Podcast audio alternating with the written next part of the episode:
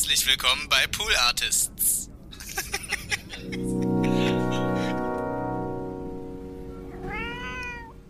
Du singst Energie so komisch. Du singst das Wort immer so Energo. Energo. Ja, weil es sich sonst nicht gut anhört. Energo. Ja. Ich kann das gar nicht nachmachen. Energie. Energie. Genau, Das, Energie. wenn ich den mit Energie singe, das ist genau das Problem. Ja. Man denkt so, hä, wie singt die das? Energie? Ja, hast du Energie? Ich habe einfach diese Energie. Das ging nicht. Also es sind, ähm, es ist, man, man versucht zum Beispiel, also mit I zu enden, ist einfach richtig dumm. Ja. So. Ja. Also wirklich, gerade wenn es hochgeht und man es schauten will, ist das ja der Vokal, der am zusten macht. Der macht der ganz zu, ganz. Du hast hier nur noch so eine ganz kleine Öffnung. Das macht überhaupt keinen Sinn. Und deswegen musst du Energie. Energie. Musst du, du musst es ein bisschen aufmachen hinten, damit du noch ein bisschen schauten kannst. Also deswegen, ich, oh, ich, hab, ich wusste ganz lange nicht, wie ich den singe. So, ah, so ein bisschen egal oder nee, so aggressiv und so. Und Ja. dann, dann haben wir wirklich in jeder Stimmung haben wir das mal eingesungen und oh, ich war richtig verzweifelt.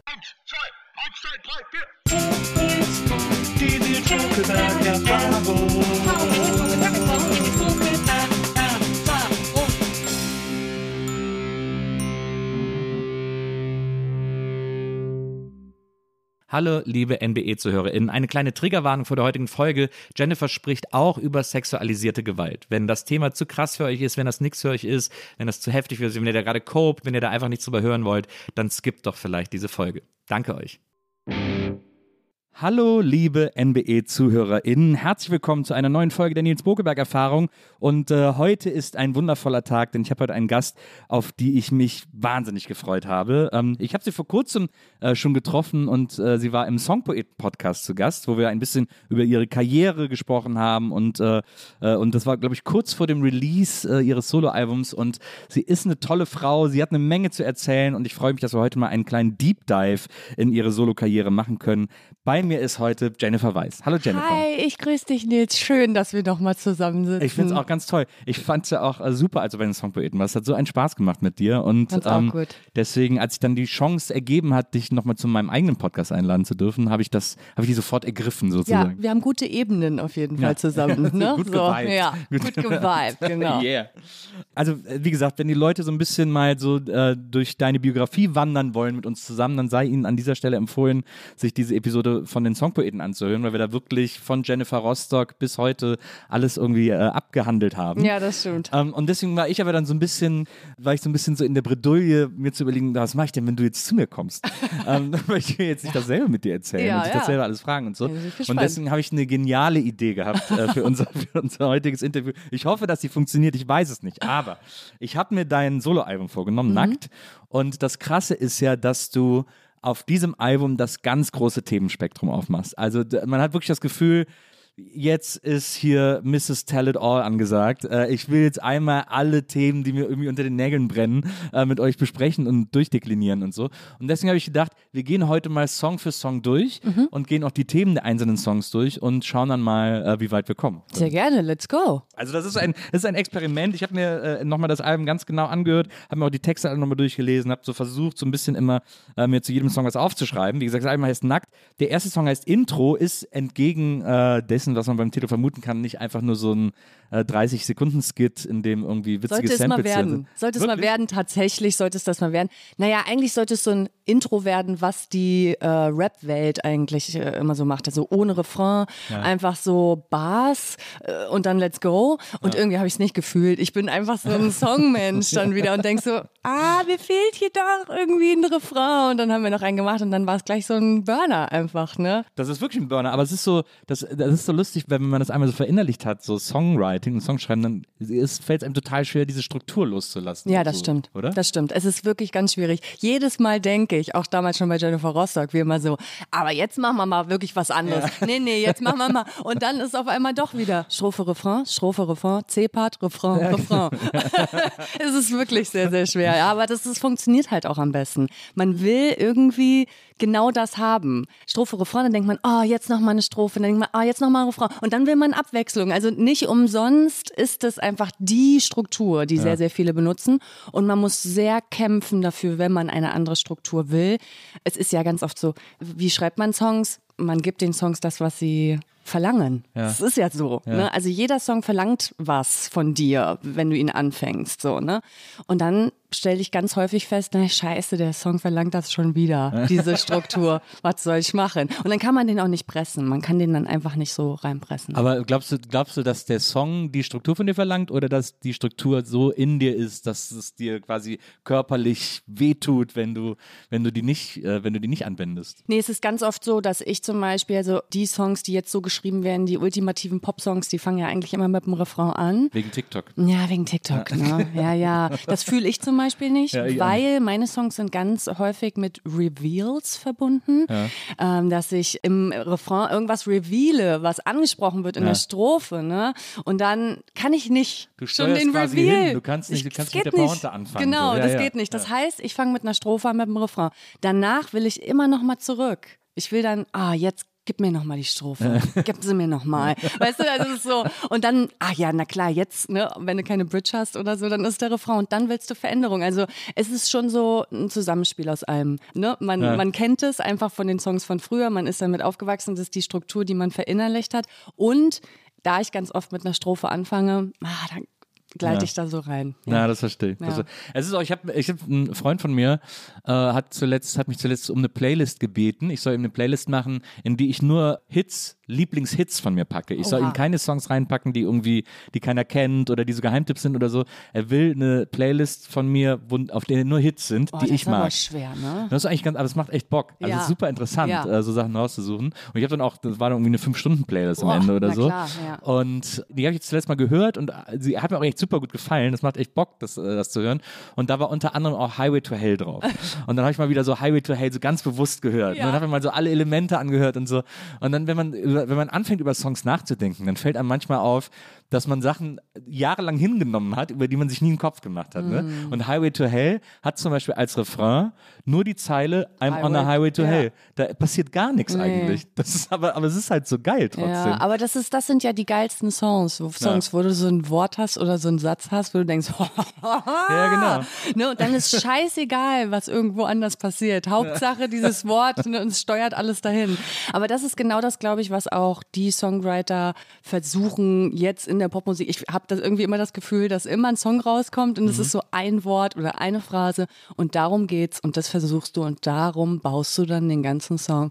Zum Beispiel wäre das jetzt, ähm, wir hatten jetzt gerade ein Album rausgebracht, wie heißen die österreichische Band? Bilderbuch. Genau. Ja.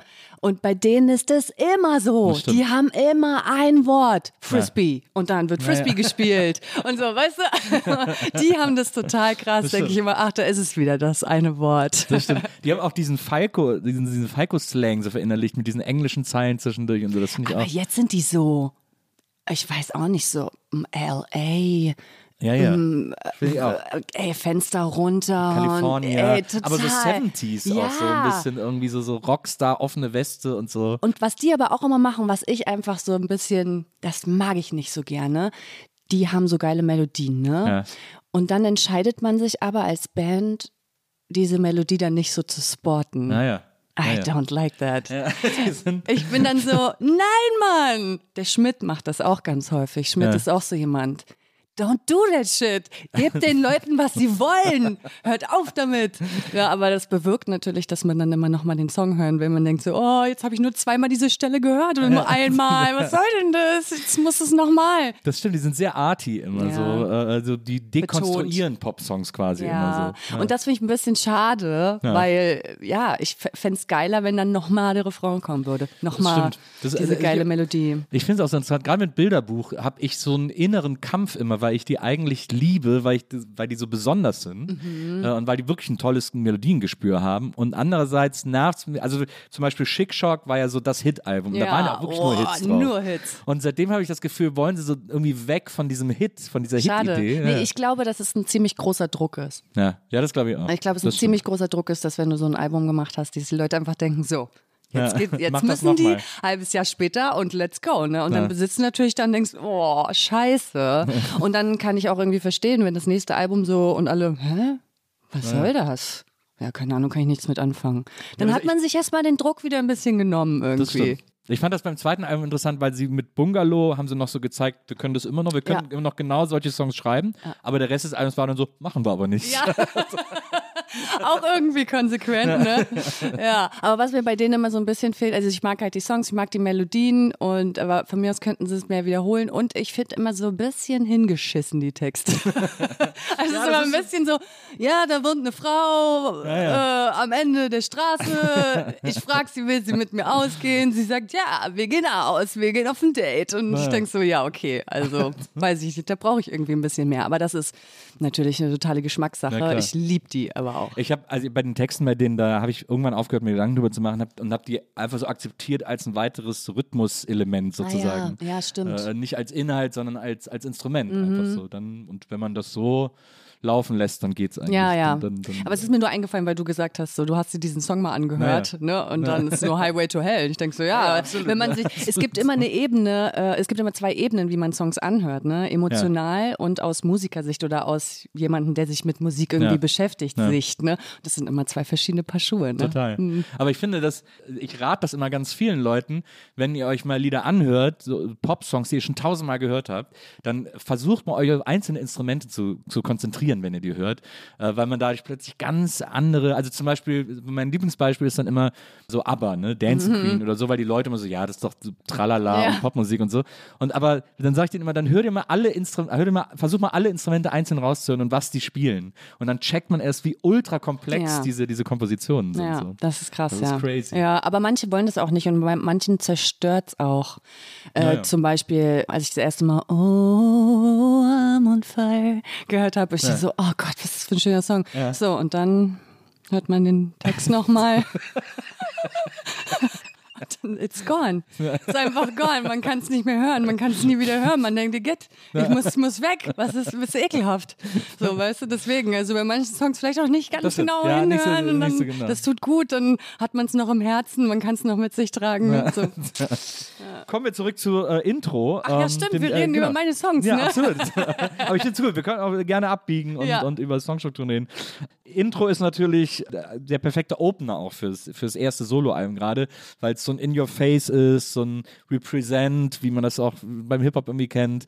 Äh, also einfach so ein Ich bin da, äh, ihr könnt mich alle mal. Was so interessant ist, ist, das hast du dann irgendwie, glaube ich, auch auf Instagram oder so erzählt, dass du versucht hast, die Kritik von der du weißt, dass sie sowieso kommt, so ein bisschen vorwegzunehmen. Ja, oder auch die über die ganzen Jahre ja schon gekommen ist. Ja. Ne? Ist ja nicht so, als wäre ich jetzt eine andere Person mit Jen Alva, Ja. sondern äh, bin ja immer noch die gleiche. So, äh, und genau, das ist einfach so Kritik, die ja eh gekommen wäre über die ganzen Jahre und die ich auch immer dann so.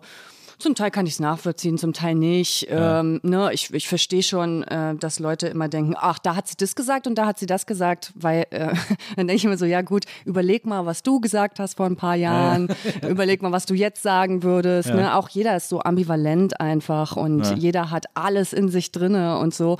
Und deswegen ist halt immer die Frage so, wie weit gehst du hier, wie weit gehst du da? Ne? Überschreitest du es hier? Und ne, also deswegen jeder hat halt irgendwie diese Ambivalenz in sich, trägt es in sich.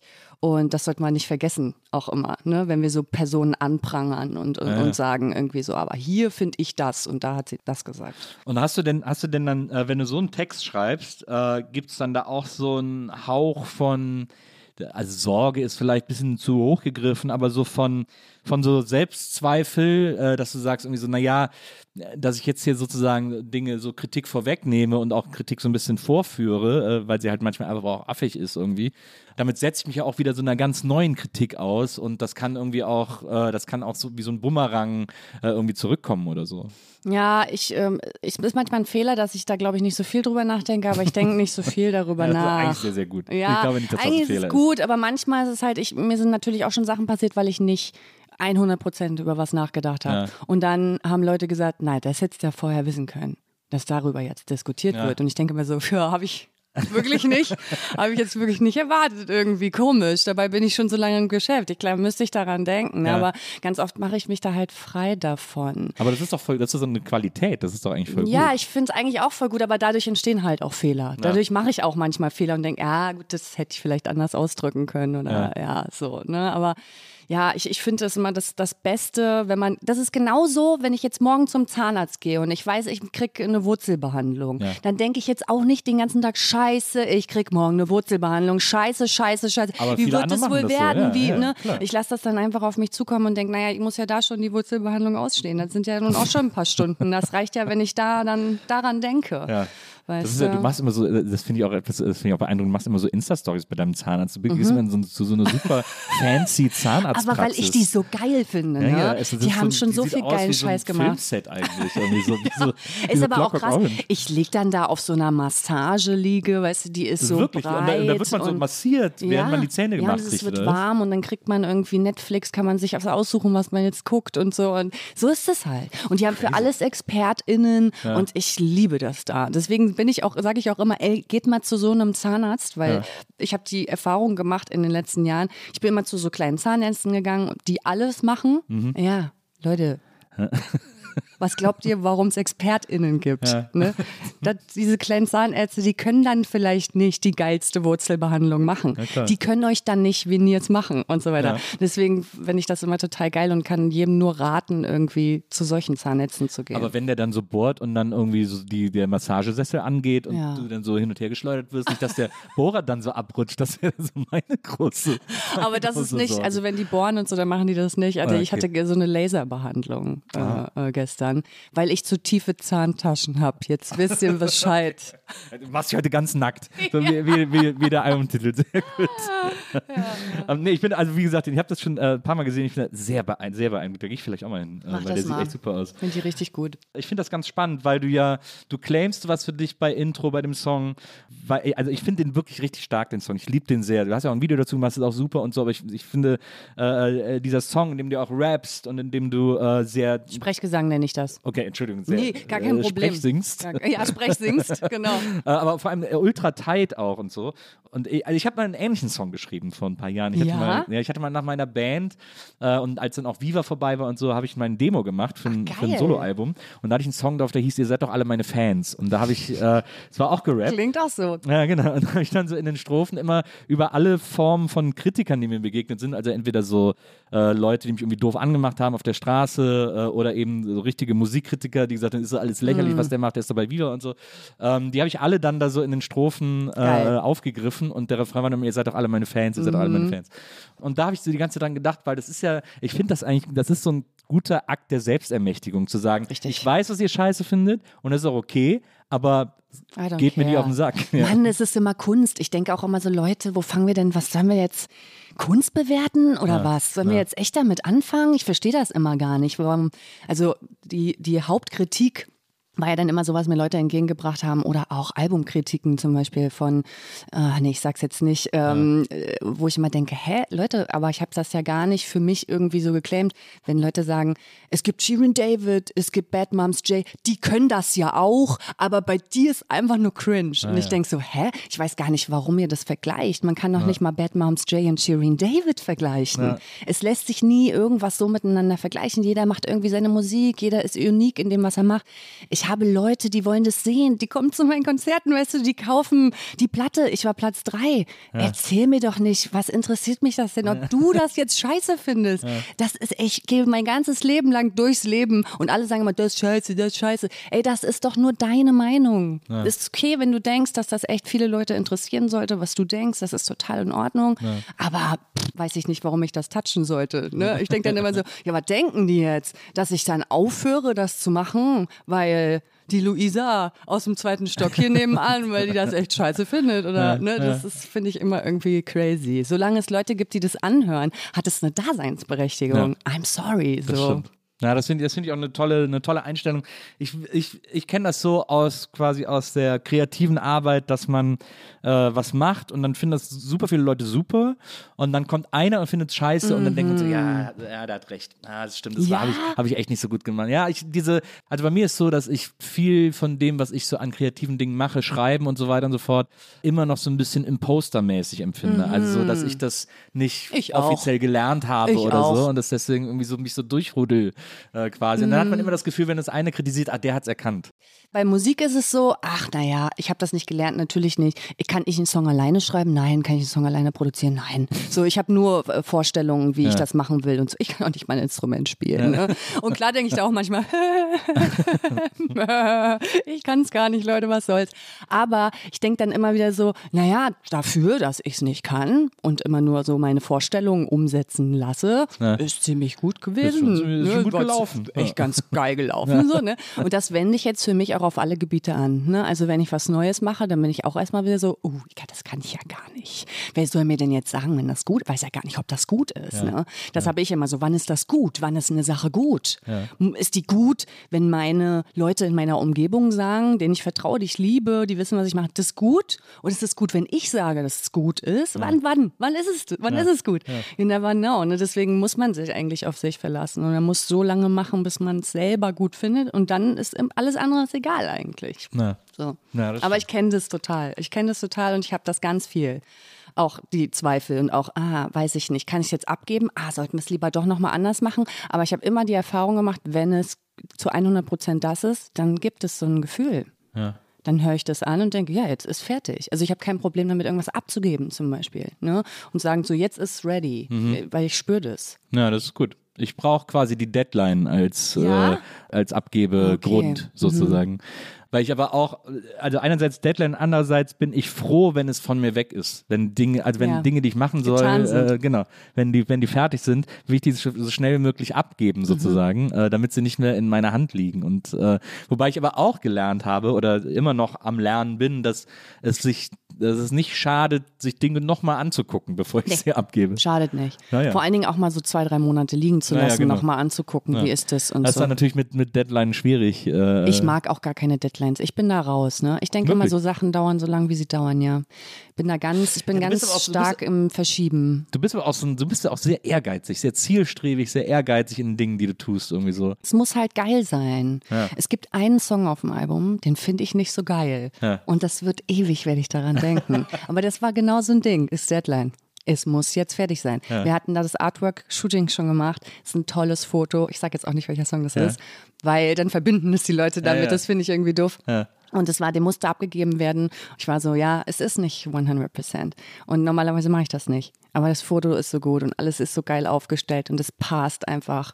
Wir müssen es machen. Und das wer- werde ich immer, hier, das ist immer in meinem Kopf jetzt. Das ist doof, ne? Weil Ja, man, ich, ich, natürlich kann ich damit dann trotzdem auf der Bühne stehen. Es gab auch ein paar Jennifer Rostock-Songs, die fand ich persönlich jetzt halt nicht so 1000 Prozent. Aber wenn ich dann was mache, nur ich und niemand anderes, dann wäre es toll, wenn ich alles 1000 Prozent gut fände, ne? Deswegen, aber das passiert mir auch nicht nochmal. Also entweder so oder du musst halt auch, vielleicht musst du einfach auch lernen, ein bisschen loszulassen, weil man nie, weil nie die Dinge, die man machen kann, 1000 Prozent sein können. Doch, alles, was ich mache, ist 1000 Prozent. Also es kommt halt dann immer, also alles geht mal schief, Ja. ne? Ja, ja. aber das ist nicht das, was ich meine mit 1000 Prozent. So, dass ich das anhöre und Monate und äh, später immer noch denke, das ist geil. Das ist ein geiler Song. Das Ja. habe ich geil gemacht. Das habe ich geil geschrieben. Das habe ich geil designt. So, ne? Ich finde die Fotos immer noch mega geil und alles, weißt du? Also, das ist es, was ich meine. Ich fehle so oft, ey. Also, so oft geht irgendwas. Immer wenn ich irgendwas anfasse, geht erstmal schief. ist echt so. Also, es gibt nicht eine Sache, die ich mal gemacht habe, die von Anfang an einfach funktioniert hat. Das passiert bei mir gar nicht. Habe ich akzeptiert. Ist so. Ne? Für diesen Song, den ich meine, gab es, also lass mich lügen, 25 bis 30 äh, Produktionen. Ach krass. Wirklich? Ja. Das ist ja krass. Und alle waren so, ah nee, ah, das ist es nicht. Hm, nee, es ist, ah, so, ne? Und Ja. dann irgendwann haben das einfach drei Menschen gemacht, die ich sehr liebe. Und jetzt verbinde ich das einfach mit denen. Und das ist vielleicht nicht dieses tausendprozentige, aber ich habe die so lieb und ich bin froh, dass die das gemacht haben dann, Ja. weißt du? Ja. Aber dann ist es ja auf eine Art wieder 1000 Prozent. Ja, auf eine Art. Wenn du es wenn du's schaffst, das dann so mit sowas Schönem zu verbinden. Ja, auf jeden Fall. So, sonst wäre es doof gewesen. Sonst hätte ich es nicht machen können. Aber ja, it happens. Ich verstehe. Kommen wir zum zweiten Song auf, äh, auf deinem Album. Halb so ich. Das schließt auch ganz gut an das an, was wir gerade noch so besprochen haben mit den Selbstzweifeln und so. Da geht es eben darum, dass du sagst, irgendwie, klar, ich könnte ich könnte jetzt irgendwie einfacher sein und ich könnte mir auch das Leben einfacher machen und ich könnte auch einfach durchs Leben gehen und allen gefallen und, äh, und auch mal meine Schnauze halten und so, damit ich, damit irgendwie alles ein bisschen einfacher ist. Aber dann wäre es halt auch nicht ich. Ja, man kann es halt meistens gar nicht. Man kann zu bestimmten Prozentsatz gar nicht aus seiner Haut raus. Ja. Es ist ja nun mal so, wir werden mit Sachen geboren. Ja. So, ist halt so. Manche Sachen können wir ändern, weil wir sie durch soziales, Prägung und ja so, genau, ja. erlangt haben, aber manche Sachen können wir einfach nicht ändern und mit denen müssen wir leben, da müssen wir das Beste rausholen und das sind ja die Sachen, die uns zu dem machen, äh, was wir sind, wer wir sind, ne? Und das sind ja auch die interessanten Sachen, ne? Wenn jemand halt irgendwie, keine Ahnung, genau das Ambivalente, irgendwie hier zu sagen ja, aber da zu sagen nein, das finde ich ganz oft total interessant bei Menschen.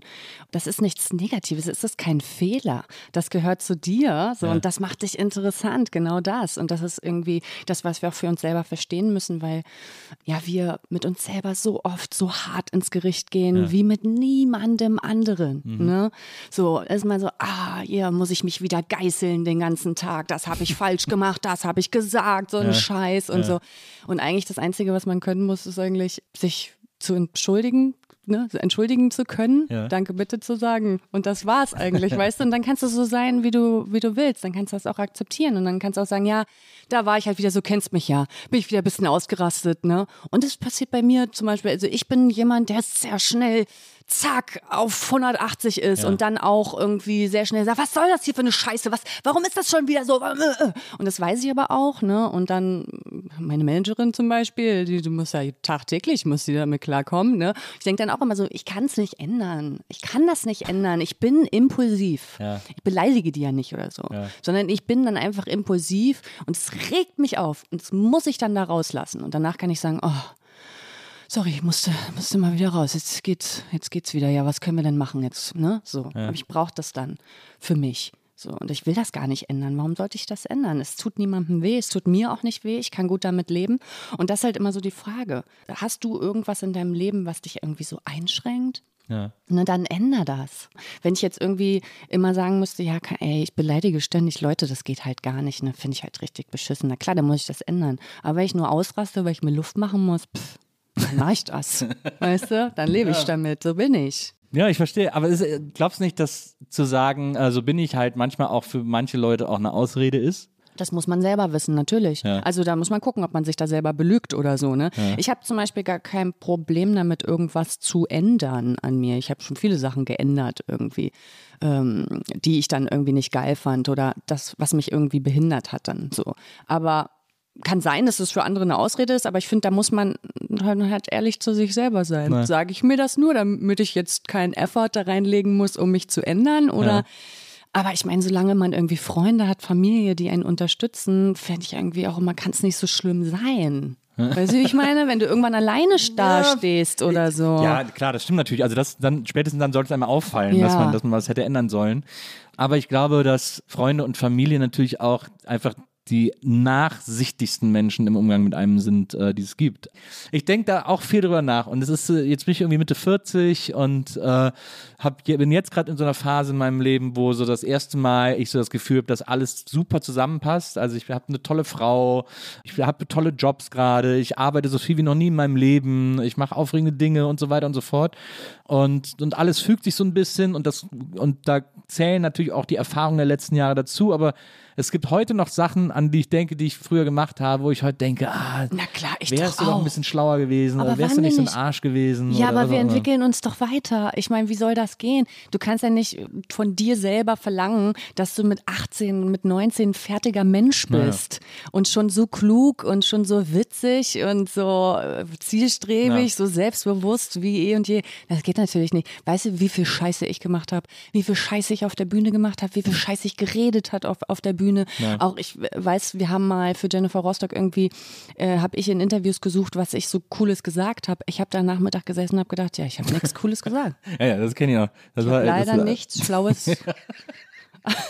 Schade. Wir waren auch wirklich sehr jung. nicht. Also, äh, Ja, das es ist ja so, du äh, kennst es ja auch. Wann so hast du Scheiße, angefangen? Mit 17. Siehste, ey. Naja. So.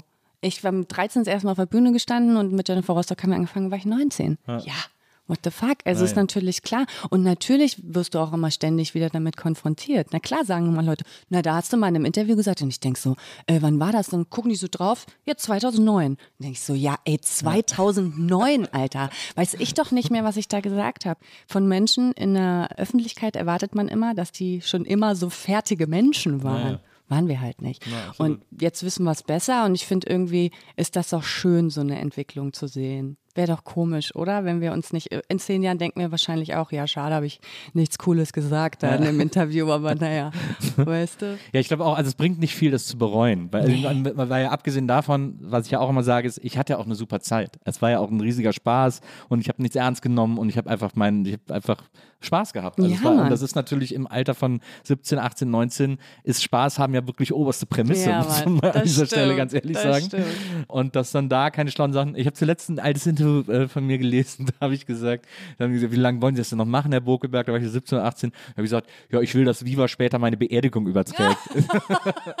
so ein Scheiß Aber ist doch lustig. Also ich finde das gut. Weil äh, vorhin hat sich das so angehört, als wenn du da Menschen halt auch eher verletzt hast und so zu diesem Zeitpunkt. Und ich finde, wenn man das noch so in Erinnerung hat, könnte man jetzt auch, also ich habe zum Beispiel eine Bekannte, die vor zwei Jahren mal was Blödes gesagt hat und die jetzt dann gesagt hat, Mensch, mir ist das immer noch in Erinnerung. Und ich wollte mal sagen, dass mir das leid tut, was ich damals gesagt habe. Und das finde ich auch geil. Ja, ich auch. Kann man auch nach zwei Jahren, kann man auch nach zehn Jahren, kann man Ja. noch rumkommen und sagen, ja, war nicht so geil, ich habe das immer noch im Gedächtnis. Und mir geht's auch so.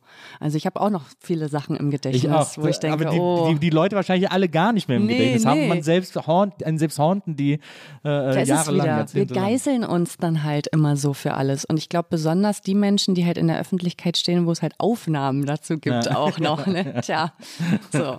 Deswegen muss man sich von frei machen, glaube ich. Ähm, streitest du gerne? Nee, gar nicht. Ne. Nee. Ich finde eine Streitkultur gut, wo man sich nicht anschreit, wo man sich normal unterhält.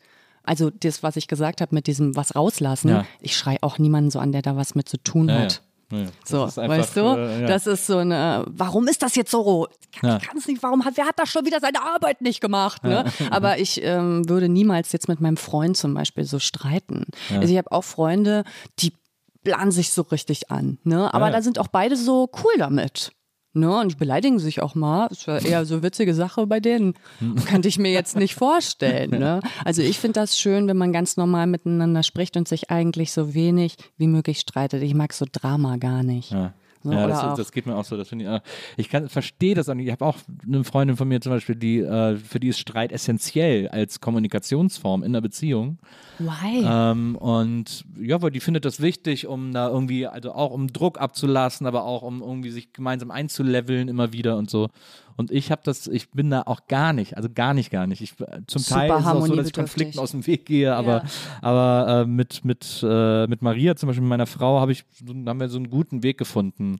Äh, also wir haben echt selten Konflikte und wenn, dann versuchen wir die irgendwie gut zu handeln. So. Und äh, dann wird's mal kurz ein bisschen laut und dann, was, was ganz interessant ist, was ich in äh, The Ethical Slut gelesen habe, dieses, dieses Poli-Standardwerk, das auf Deutsch einen tollen Titel Schlampen mit Moral trägt, äh, finde ich der beste Tipp, und zwar für alle Beziehungen, nicht nur für Poli, sondern für alle Beziehungen auf der Welt drin, dass man, wenn man sich streitet, soll man nach 20 Minuten einen harten Cut machen und beide gehen getrennter Wege.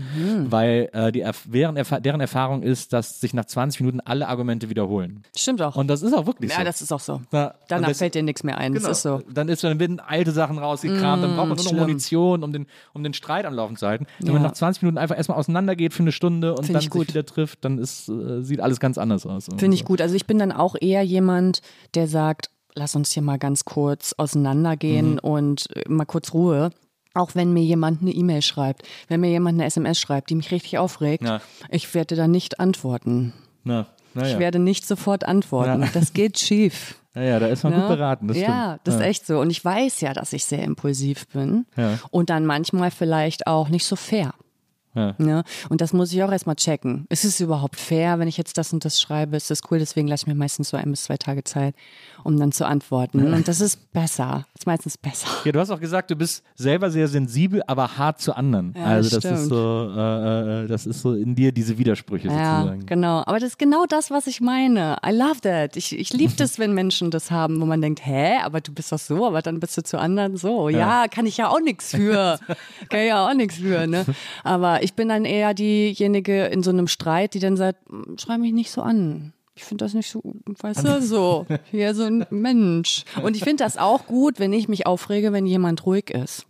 Dann. Ja. Und das einfach kurz Das, aushält. das bringt andere ja äh, noch viel mehr auf die Palme. Ja, ich finde das super, wenn ich das kurz rauslassen kann, einfach, wenn derjenige weiß, diejenige weiß, ah, die Jennifer, jetzt macht die jetzt kurz und dann ist ja, ne, als wenn der Deckel so pfeift äh, von dem Wasserkocher und dann ist gut. Ne? Dann, dann kann man den Kessel wieder runternehmen. Na, sehr, sehr gut. Also äh, halb so ich äh, hätten wir damit eigentlich auch, äh, auch schön äh, besprochen. Also äh, darum geht es. Selbstliebe, Selbstakzeptanz. Es ist eher Selbstakzeptanz, ja. Was muss nicht immer Liebe sein. Na, das stimmt. Also finde ich auch nicht wichtig, ist einfach in so. Setzt, in dieses Selbst, diese Selbstliebe, die überall propagiert wird, setzt einen auch fast so ein bisschen unter Druck sehr. Mittlerweile. Du musst alle Fehler an dir lieben und so. Na, aber ich würde gegen ein paar Fehler von mir auch einfach gerne was tun. Ja, also genau. So, ich muss sie nicht alle super finden. Ja, und wer guckt sich denn die ganze Zeit im Spiegel an und denkt, geil, geil, geil. Na. Und wer actet mit Leuten und denkt die ganze Zeit, boah, ich geiler Typ, ey. so, das passiert halt einfach nicht, ne? Und äh, ich finde, das ist das Geilste an so einem Tag, wo es dir nicht gut geht, dann trotzdem zu wissen, ah, gestern fand ich mich noch super. Ja. Ah ja, da kann es nicht so schlimm sein. Weißt Ja, du? Sich daran irgendwie zu erinnern. Aber das Hirn sagt einem doch dann, ja gut, dann hast du dir gestern aber Scheiße erzählt. Nee, heute, das sagt mir mein Hirn nicht. Richtig. Ja, macht es das bei dir? Also nicht immer, aber ist schon auch vorgekommen. Nee, ich erinnere mich an das Gefühl dann. Also ich versuche immer Gefühle einzufangen, die, die positiven Gefühle einzufangen, dann, wenn sie passieren Mhm. und mich danach immer daran zu erinnern, wie das war, Sehr als ich dieses positive Gefühl hatte. Und dann denke ich immer, stimmt, es war eigentlich gut. Auch wenn, das bringt mich nicht besser drauf oder Klar. so, aber ich erinnere mich dann dann und denke, ah ja, stimmt, so war das. Nee, das ist gut. Und dann kann ich mich selber überzeugen. Eine gute, gute, gute Strategie. Apropos Strategie, der dritte Song auf Nackt ist Allergisch. Der heißt Allergisch. Ähm, Das ist so ein Song. das ist so ein Song, wo der Refrain nicht hätte zuerst kommen dürfen. Geht nicht. Geht nicht. Ne, weil dann hättest du so. Hä, gerade auch zweite Strophe. Ja, ne? ja, und da absolut. ist ja dann erst, zweite Strophe ist ja dann erst, ah! Die zweite Strophe ist ja erst das Reveal. Ja, das genau. Deswegen, also das wäre alles nicht gegangen. Also so. die, die erste Strophe, da geht es um klassische Allergien. Du, du äh, äh, sprech, singst davon, dass du verschiedene Allergien, Finde ich gut, dass du das jetzt immer sagst. So. diverse Allergien hast, äh, die man so kennt, äh, irgendwelche Laktoseintoleranzen, bla bla, so diese ganzen äh, Berlin-Mitte-Allergien, die Ja. irgendwie so, die jeder kennt. Histaminintoleranz. Es ist auch der. Song mit den geilsten Wörtern. Also Ja. ich finde so. Histaminintoleranz ist ein sehr gutes Wort. Oder ich, Ja. ich finde einfach, das hat ähm, Bundestagswahl, ne? Das sind einfach irgendwie Wespenstich, Hausstauballergie. Also das sind alles so geile Wörter, wo ich denke, das packst du mal in einen Song. Ey, versuch das mal in einen Song zu packen. Sind Das auch ist gute, sind auch gute äh, Geigenmännchenwörter. Ja. ja. und, äh, und wie gesagt, also erste Strophe äh, geht es eben um, um, um klassische Allergien, dann äh, Refrain, ich bin allergisch. Äh, die zweite Strophe ist dann, sind dann deine großen Intoleranzen, was die Gesellschaft betrifft. Also äh, Rechtsradikale im Bundestag, äh, Intoleranz und so weiter und so fort. Äh, und darauf bist du dann, dann kommt eben wieder der Refrain, du bist dann auch allergisch. Das, also so viel zu dem Reveal sozusagen. Das ist ja dann, äh, das funktioniert sehr gut, finde ich, in diesem Song. Und ich finde das interessant, dass du da so äh, gerade in diesem Allergien-Thema sozusagen dann so sehr klar auch politisch Stellung Du bist ja sowieso immer eine sehr politische Frau gewesen, die sehr, also sehr klar für eine gewisse Haltung einstand äh, und auch für, für eine politische äh, Haltung einstand. Und äh, dass du das jetzt einfach so früh auf dem Album irgendwie nochmal klar machst, war dir das auf eine gewisse Art wichtig? Weil, wie gesagt, also eigentlich weiß es ja jeder von dir. Es ist jetzt wahrscheinlich, wird es Das nicht passieren. so. Ja, aber ich glaube, es wird jetzt nicht passieren, dass irgendwie eine Nazi-Gang aus Versehen dein Soloalbum hört äh, und dann am dritten Song sagt, ah fuck, die ist gar nicht auf unserer Seite. Nee, aber es passiert immer mal wieder, dass Leute erschrocken sind, wenn ich Sachen sage. Wirklich? Ja, bei Instagram. Leute, die dann neu dazukommen, sich noch nicht so viel mit mir beschäftigt haben oder so und denken, oh, nice ass, guck ich mal, was die so macht, ne, oder so. Und dann äh, denken die, äh, nee, ach so ist sie drauf, linksversiffte Fotze oder so, höre ich ja dann öfter mal so. Also es sind immer Leute mal wieder überrascht, so, ne. Deswegen ist es auch immer wichtig, weil immer Leute dazukommen und man nie nie haben einen alle schon kennengelernt oder man halt damals mal irgendwas gesagt, weißt du? Und dann sind die Leute, haben das gesehen und sich gedacht, nee, oh nee. Und dann kommen die nie wieder. Nur weil sie einmal gesagt haben, nee, also die Jennifer, das ist, ich glaube, das ist nicht, das, das ist nicht mein Schnack. So, ne? dann kommen die nie wieder. Deswegen, du musst immer, oder ich habe immer das Gefühl, Statements machen zu müssen. Die ganze Zeit. Ich will das, ich finde es total wichtig. Ja. In erster Linie, um zu sagen, ich stehe dafür, aber natürlich genauso wichtig, um nach außen hin zu sagen, das sind meine Themen, das, die finde ich total wichtig und ich finde wichtig, dass wir die auf dem Schirm haben, damit sich was ändert, damit wir auch sehen, ah, das sind auch Themen, die andere haben, nicht nur ich. Ja. Und das ist nicht nur bei politischen Themen so, das ist ja bei allen Themen so. Ja, ne? Ja. Das ist bei Selbstakzeptanz so. Das ist dann, keine Ahnung, Leute schreiben mir bei Kifferin, oh, ich finde es so geil, dass du sagst, ey, du bist dann irgendwie pro und du willst irgendwie, dass Cannabis legalisiert wird. Oder bei Polyamorie irgendwie, ah, voll geil, dass da jemand in der Öffentlichkeit hätte ich früher ähm, irgendwie Vorbilder gehabt, ach, wie wäre das schön gewesen und so. Und dafür ist es auch. Also um, um das irgendwie im Gespräch so zu halten und ja, und irgendwie und zu sagen, so, das sind meine Themen, vielleicht sind es auch deine Themen. Ich finde auf jeden Fall, es sind Themen, worüber wir sprechen müssen. So, und wo sich auch in der Gesellschaft was ändern muss, in der Akzeptanz. So. Ja, ja. Aber es ist, ist das nicht, ich finde es so, ich finde es so interessant bis faszinierend. Also ich, ich halte mich auch für einen sehr politischen Menschen. Ich, ich bin nicht so tagespolitisch, muss ich ja. sagen. Also ja. ich bin eher so. Gesellschaftspolitisch. Ja. Naja. Also das ist, ich, man hat schon das Gefühl, dass diese, dass dieser Rechtsruck, wie gesagt, eben sehr real ist und überall irgendwie stattfindet und so. Und ja, aber Linke machen Häuser kaputt. Ja, ja. ja, es ist ein krasser Linksruck ist, auch, ja, muss man aufpassen. Ja, ja. ja. das ist so weird, ne? dass, dass gerade die Rechten am meisten jammern über, über Identitätspolitik und, und auch, wenn man sich Amerika anguckt, diese ganze Don't Say Gay-Geschichte und sowas alles. Das Don't, ist, das weiß, was ist äh, das? Da gab es in, in Texas wurde so ein Gesetz verabschiedet, dass in Schulen nicht mehr unterrichtet werden darf, Ach, dass, äh, dass es Homosexualität gibt überhaupt oh, und so. Und alle Bücher, in denen homosexuelle so Paare mussten verbannt werden aus Unfassbar. Schulbibliotheken und so. Das ist so krass. Und, und auch so, dass dann in Texas auch äh, Frauen nicht mehr abtreiben dürfen und sie dürfen auch nicht mehr in den Staat nach nebenan fahren und wer mitkriegt, dass seine Nachbarin oder ein Bekannter abtreibt, kann das melden, kriegt dafür 10.000 Dollar oh und so. Also es ist so super. Es ist also fast schon Handmaid's Tale, muss man oh, ehrlicherweise ja. sagen. Das ist echt so kurz davor. Okay, krieg gleich Gänsehaut wieder. Ey, ja, das ist total krass. Wahnsinn. Aber ja. das, also das sind ja reale Themen, ja. so die, die stattfinden und dann ist es mhm. natürlich auch wichtig, sich zu positionieren irgendwie. Finde ich auch. Finde ich auch. Also wie gesagt, aus verschiedenen Gründen. Einmal für mich selber, weil ich ja Songs über mich und mein Leben mache und was mich interessiert. Und das ist mein Antrieb, um Musik zu machen, Selbstverwirklichung und so weiter. Ne? Und da ja. kann ich kann keine Songs machen, die nicht aus meinem Herzen kommen oder nicht aus meinem Leben kommen. Ich kann es nicht machen, habe ich noch nie gemacht. So, ne? Deswegen weiß ich gar nicht, wie das geht. So. Dann natürlich, wie gesagt, um, um irgendwie das Statement zu machen. Es ist total wichtig, wenn, also ich meine, Musik ist Kunst, Kunst ist Veränderung, was schon immer. Ja. Also, ne, also wir, wir haben die Möglichkeit, mit Kunst irgendwie was zu bewegen, weil es irgendwie ein Sprachrohr ist und weil es sich viele Leute anhören. Und also ich finde es auch immer egal, welche Musik, das ist auch äh, total wichtig jede Musik ist gesellschaftskritisch beziehungsweise bestätigt äh, bestehende Narrative oder äh, prangert sie an. Ne? Also ja. wenn du einen Song machst und du sagst, ich, ich gehe auf Party und da sind Bitches und ich habe meine neue Uhr, bling bling und ja. so weiter, dann ist das das ist politisch. Ah, ja. Ist, ist politisch. Und die Songs, die ich mache, sind auch politisch. Aber jeder macht politische Songs. Das ist auch das, was irgendwie Leute äh, mal verstehen müssen, mhm. dass es nicht nur, ach ja, krass, und du bist halt gesellschaftskritisch, ah krass, du machst, ja, die anderen auch. Ihr könnt die genauso gut fragen, die bestätigen halt auch irgendwie ein bestehendes äh, Narrativ oder ja. die, äh, ne, also äh, das Patriarchat bestätigen die damit und bestehende äh, Machtstrukturen und ich prangere sie halt an, aber es ist beides politisch ja. oder gesellschaftskritisch. Dann claimst du aber ja auch sozusagen die Mittel, äh, also gerade wenn du Rap machst oder Spreche sagen, weil du hast ja Beats, du hast ja elektronische Beats und so, damit claimst du ja diese Mittel, die in großem Stil für eben diese patriarchalen Aussagen genutzt wurden in den letzten Jahren äh, oder Jahrzehnten, äh, äh nutzt du für dich, um, um eben die äh, entgegengesetzte Message zu senden. Ja. Ja. Sehr gut. Eine gute Frage, ja.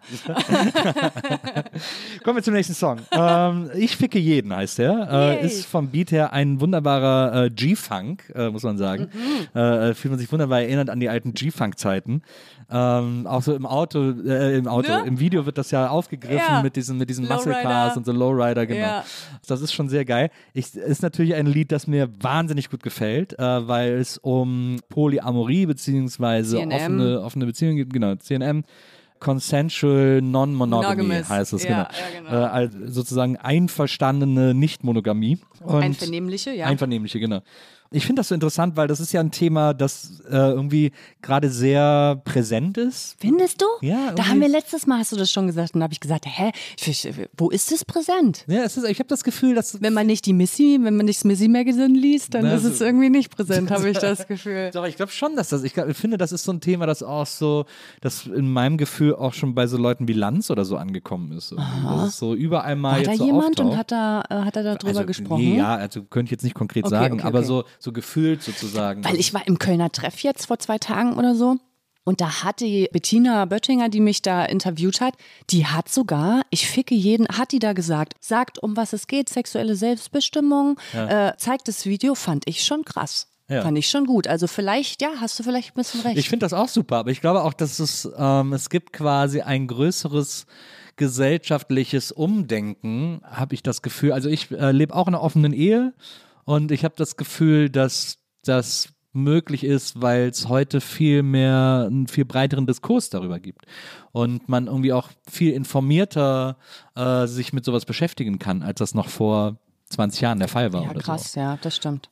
So. Also irgendwie, Absolut. weil Ja, aber auch, weil man Bücher kennt, weil Leute irgendwie, ich weiß nicht, zum Beispiel, ich habe früher habe ich nur Krimis gelesen, zum Beispiel. Mhm. Ja. Jetzt, äh, jetzt, äh, jetzt lese ich natürlich eher so Bücher, wo ich was lerne und dann, jetzt habe ich das. Aber auch, weil natürlich so, äh, keine Ahnung, zum Beispiel bei TikTok gibt's die Michalskis Ja, oder so. ja. Kennst du die? Das Nee. sind so zwei Frauen, ein Mann, die in einer Beziehung zusammen Ja. sind, in einer Dreierbeziehung. Ah, doch, glaub Und ich, schon mal gesehen, Und ja, dann, ja. das finde ich total toll. Ich denke dann immer so, geil, ja, klärt auf, so, macht das. Und die haben halt irgendwie eine halbe Million Follower oder so. Das ist ja mega. Ja. Also keine Ahnung, warum sich das die Leute äh, angucken, wahrscheinlich wirklich, weil ich, also zum Beispiel, als ich bei Instagram habe ich mal so ein Live-Ding gemacht Ja. und genau darüber gesprochen. Das hatte am meisten Zugriffe. Das ist interessant. Ich habe das auch mal, ich mache ja manchmal auf Instagram so, äh, da können die Leute so äh, Geheimnisse erzählen oder Ah, so ja. Fragen stellen Ja. und dann beantworte ich die irgendwie so. Und da, äh, seitdem ich das einmal erzählt habe, kommt das auch immer wieder als. Frage, wie ist das denn, wie macht denn Maria und du, wie macht ihr diese offene Beziehung? Die Leute so, sind interessiert. Naja, die haben Bock, aber der, was man verstehen muss, glaube ich, wenn man da reinkommt, ist, jeder führt eine andere offene Beziehung. Mhm, Absolut. Mit Regeln, ohne Regeln. Mhm. Die dürfen das, der darf jenes. Es gibt drei alle zusammen. Es gibt eigentlich die monogame Polyamorie-Beziehung und ja. so weiter. Dann nur einer hat was mit bei. Also, ey, es ist so unterschiedlich. Und immer wenn die Leute das fragen, denke ich immer so, hoffentlich denkt ihr jetzt nicht, dass das überall so ist, Ja, weil ja. es ist überall unterschiedlich. Und ihr fragt jetzt nur mich und ich sag, bei mir ist es so, Ja. ne? Ja, man muss quasi als allererstes den Leuten erklären, ihr müsst da euer eigenes Regelwerk für finden. Ja. Oder Äh, eben kein Regelwerk. Oder eben kein. Regelwerk, genau. Ja. Mhm. Was ja auch eine Art Regelwerk ist.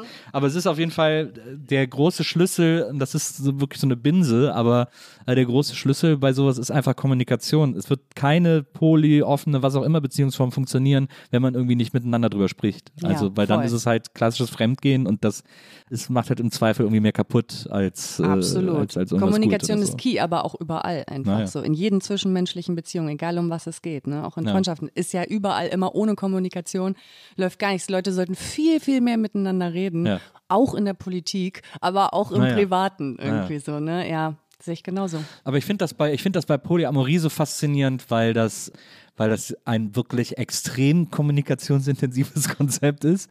Weil man ja, äh, weil es quasi darum geht, mehrere Beziehungen äh, zu führen, zusammen oder, oder gleichzeitig, wie auch immer, das zu handeln. Also ich hatte auch mal äh, Freundinnen von mir, die äh, Polyamor gelebt haben.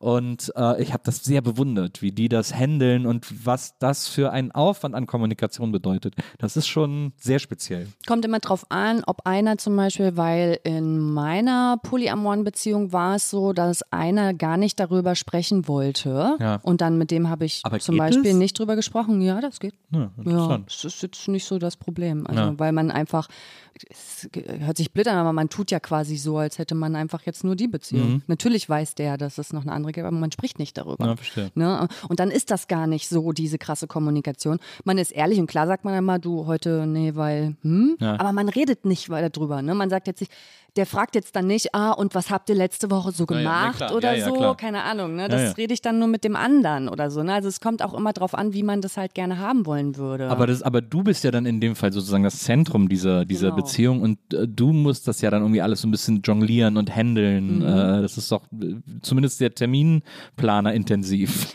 Einer hat nicht hier gewohnt, deswegen Ah ja, okay, nein. das macht es natürlich praktischer. Ja, das macht's, äh, also das ist für mich die Sache gewesen, wie es überhaupt für mich funktioniert. Verstehe. Also ich würde, das würde jetzt nicht äh, für mich funktionieren, wenn beide in Berlin wohnen, weil das auch für mich so, äh, jetzt die Wohnung, in der ich wohne, bin ich mit diesem einen Mann und ich kann mir gar nicht vorstellen, da noch eine Beziehung mit einem anderen Mann in dieser Wohnung auszuleben. Ja. Das kann ich mir nicht vorstellen. Naja. Also dann würde ich, den würde ich nicht zu mir dann einladen. Also wenn der in Berlin wohnen würde, dann würde ich dann nur zu dem gehen. Naja. Ne? Und also das, ist, das sind so Grenzen für mich, wo ich dann einfach sage, ey, das verbinde ich mit jemandem oder so, würde ich dann nicht machen. Also, ne, deswegen, also, äh, und ich kann mir aber auch vorstellen, zum Beispiel, wenn ich jetzt was, was mit einer Frau hätte oder so, ne, und wenn die beiden auch was miteinander hätten, auch toll, kann ich mir auch vorstellen. Also ich kann mir sehr vieles vorstellen und es kommt immer drauf an, was wollen denn die Leute, die da mit dabei sind? Und äh, weil das ist auch immer witzig, weil ja viele dann immer sagen so, ach so, ja, und du hier schön mit den zwei, ah ja, mhm, alles ja. klar, besetzt hier schön zwei Typen, ne? Ey, die zwei Typen wollen sich auch besetzen lassen, ne? Die haben schon auch Bock drauf, ich habe die nicht gezwungen, das zu machen, ne? äh, die können sich da auch aussuchen, wie sie es machen. Wir stellen uns alle aufeinander ein, Ja. so, ne? Jeder weiß, dass es den anderen gibt und so. Ja, aber ich finde auch, Kommunikation ist toll und ich hätte auch äh, lieber gehabt, wenn ich mit dem, der nichts wissen wollte, auch kommuniziert hätte Ja, ja. darüber. Hätte ich toll gefunden. Aber ging nun mal nicht mit dem. Dann habe ich gesagt, okay, machen wir es nicht. Easy. Ja, verstehe. Aber deswegen finde ich halt, äh, ich ficke jeden auch einen sehr spannenden und wichtigen Song, weil ich eigentlich kaum oder eigentlich jetzt so ad hoc keinen einzelnen Song kenne, der das jemals thematisiert hätte. Ja. Ähm, Aber ich habe so viel Shit dafür bekommen, ey. Weil es einfach so schlimm ist, wenn Frauen sagen, es ist Ja. super schlimm, Ja, wenn ja. Frauen sagen, ich ficke. das war ja auch eine Single, also deswegen Ja. äh, wir haben wir über das Video gesprochen Ja, und ja. so. Da kann ich mir Frauen- vorstellen, dass du einiges abbekommen. Frauen ficken nicht. Frauen werden gefickt. Frauen ficken niemals. Das ist schlimm für die Leute, das so Ja. zu hören. Ne? Es ist schlimm Das für die crazy. Männer, aber es ist auch schlimm für die Frauen, das so zu hören. Wir haben viele Frauen. Also den meisten Shit habe ich von Frauen bekommen Wirklich? eigentlich. Mhm. Weil Männer finden es immer noch so ein bisschen geil. Ja, klar. Weißt du?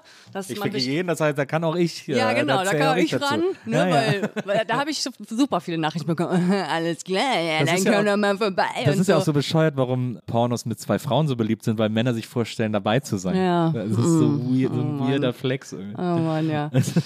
ja, also das ist schon witzig, wenn man dann so in diese Aber äh, wieso, sind aber wieso haben denn da so viele Frauen? Weil die, das ist das dann. Das, das check ich überhaupt. Also, ich meine, wieso man sich überhaupt über so einen Song Eklig, beschwert. vulgär fanden die das. Dass Aber eine Frau sowas ja sagt. Was anderes, da ist ja natürlich. irgendwas anderes dahinter. Ja, ja, auf jeden Ja. Fall. Ja Aber ich kann es natürlich oder nicht so. sagen, weil klar, ich will auch immer über sowas immer gar nicht so spekulieren, weil ich denke, ja, was soll ich dir jetzt unterstellen? Ne? Was soll ich dir jetzt unterstellen? Dass du auch noch so gefangen bist in dem Patriarchat, ja. kann ich dir unterstellen, aber das wird dich nicht weiterbringen. Da wirst du sagen, nee, ist es nicht so. Na ja. Ich finde es einfach eine Scheiße. Es ist einfach ein Scheißsong. Okay, ganz, hey, easy. Dann ist es ein Scheißsong für dich, ist gar kein Problem. Ne? Dann findest du es wohl gern. Dann findest, aber überleg mal, welche Songs du feierst, wo Männer sagen, dass sie ficken. Überleg dir das mal, ob du die auch vulgär findest oder ob du es nur bei mir so tust. Ja, na, ist gut. Aber es ist, es ist tatsächlich eine interessante Beobachtung. Äh, das finde ich, das finde ich äh, sehr, sehr spannend. Ähm, aber wie gesagt, ich finde, äh, das es ist als Thema nicht sehr präsent in Songs. Deswegen finde ich es gut, dass du diesen Song gemacht hast, der das auch, finde ich, äh, relativ gut auf den Punkt bringt. Also, ähm, weil es ja auch, es geht ja auch um eine gewisse Ironie. Ich ficke jeden, ist ja eben nicht, du fickst Natürlich, jeden. Also, nein. äh, Aber ich wünschte mir jetzt im Nachhinein zum Beispiel, ich hätte Sag deiner Freundin rausgebracht, weil es ist ein bisschen leichter und behandelt das gleiche Thema. naja. Und ich glaube, ähm, Aber fick, ich ficke jeden ist halt in your face. Das ja, halt das, und deswegen Mit fand ich es auch geil. Gesicht. Ja, deswegen fand ich es auch geil. Und es ist, ja, genau wie du sagst, einfach, es hat viel mehr Druck und so, ne? Und es hat halt viel mehr so, hä? Naja, Zähne zusammen und so, ne? Aggression auch. Das war, ist halt eher so, na komm, sag deiner Freundin, du kommst heute nicht nach Haus. Also ich, ich sagte, ich, ich kann dir garantieren, dass, äh, dass Bettina Böttinger auch sagt, deine Freundin sich ja nicht gezeigt hätte. Ähm, aber ich ficke jeden, fand sie irgendwie gut zu zeigen. Glaubst du? Ich Die hat glaube, alle das- meine Singles gezeigt. Sie hat alle deine Singles gezeigt. Ja, nice Okay, dann von hätte ihr, sie auch sagt ne? deiner Freundin gezeigt. ähm, aber ich glaube, ich ficke jeden hat sie besonders gerne gezeigt. Ja. ja, aber das macht sie auch zu einer sehr offenen. Ja, ja die ist toll. Das ist eine tolle Frau, absolut. Die ist geil, Find fand ich auch. richtig find gut. Die, auch richtig, die macht auch einen ganz tollen äh, Podcast über queere Ja, Themen. hat sie mich auch Äh, eingeladen. Äh, der ist echt, der ist auch fantastisch. Ja. Ähm, Äh, ganz toll. Wir kommen zum nächsten Song, den ich auch sehr, sehr, sehr, sehr stark finde. Äh, ähnlich wie ich ficke jeden. Das ist nämlich Mädchen, Mädchen, äh, featuring Lucy von Org, Ja. weil du äh, äh, Mädchen von Lucy Electric channels in diesem Song. Ja. Und den finde ich so schlau. Äh, und den habe ich auch sofort, als ich ihn das erste Mal gehört habe, das hatte ich dir, glaube ich, auch bei den Songpointen schon erzählt, so gefeiert, äh, weil er halt vordergründig so, äh, wir sind Mädchen, machen gerne Party, aber weil du äh, eigentlich thematisierst, wie ätzend das ist, als Frau auszugehen. Ja, genau so. Und das finde ich, kann man nicht oft genug erwähnen und erzählen und den Leuten auch klar machen, was das heute bedeutet, auszugehen. Also äh, mittlerweile werden vor größeren Festen, Karneval etc., kriegt man in Drogerien irgendwie Armbänder, mit denen man seinen Drink checken kann, äh, damit man weiß, dass da Nagellack gibt es auch, Naja, den genau. man so reinhalten kann damit und der man, wird damit schwarz. man weiß, dass da keine, keine ja. K.O.-Tropfen irgendwie oder irgendein Scheiß in Ja, du, Drink uns Frauen ist. wird immer Sachen verkauft, wie wir uns gut verteidigen können. Ja. Und das finde ich so gut. Crazy, ne? ne? Also wirklich, also ganz toll. Ja. Ganz toll ist das gemacht, ne? Dass man den Männern dann irgendwie, vielleicht könnten wir den Männern ja auch mal irgendwie was verkaufen, damit sie nicht vergewaltigen Ja. oder sexuelle äh, Übergriffe, äh, Gewalt anwenden. Nee, lieber Frauen Pfefferspray verkaufen, lieber Frauen Schlagringe verkaufen und Ja. den Nagellack, den man in den Drink halten kann. Ne? Kann man halt immer noch so ein bisschen Kohle rausschlagen. Geil. Ja, das ist krass. Das, das ist ja wirklich eine ganz klassische Täter-Opfer-Umkehr, die da passiert, äh, weil Frauen sich schützen müssen, anstatt dass man, man sagt ja immer irgendwie, bringt da mal euren Söhnen bei, Frauen mit Respekt zu behandeln Ja. und nicht irgendwie äh, rumzulaufen wie die Axt im Wald.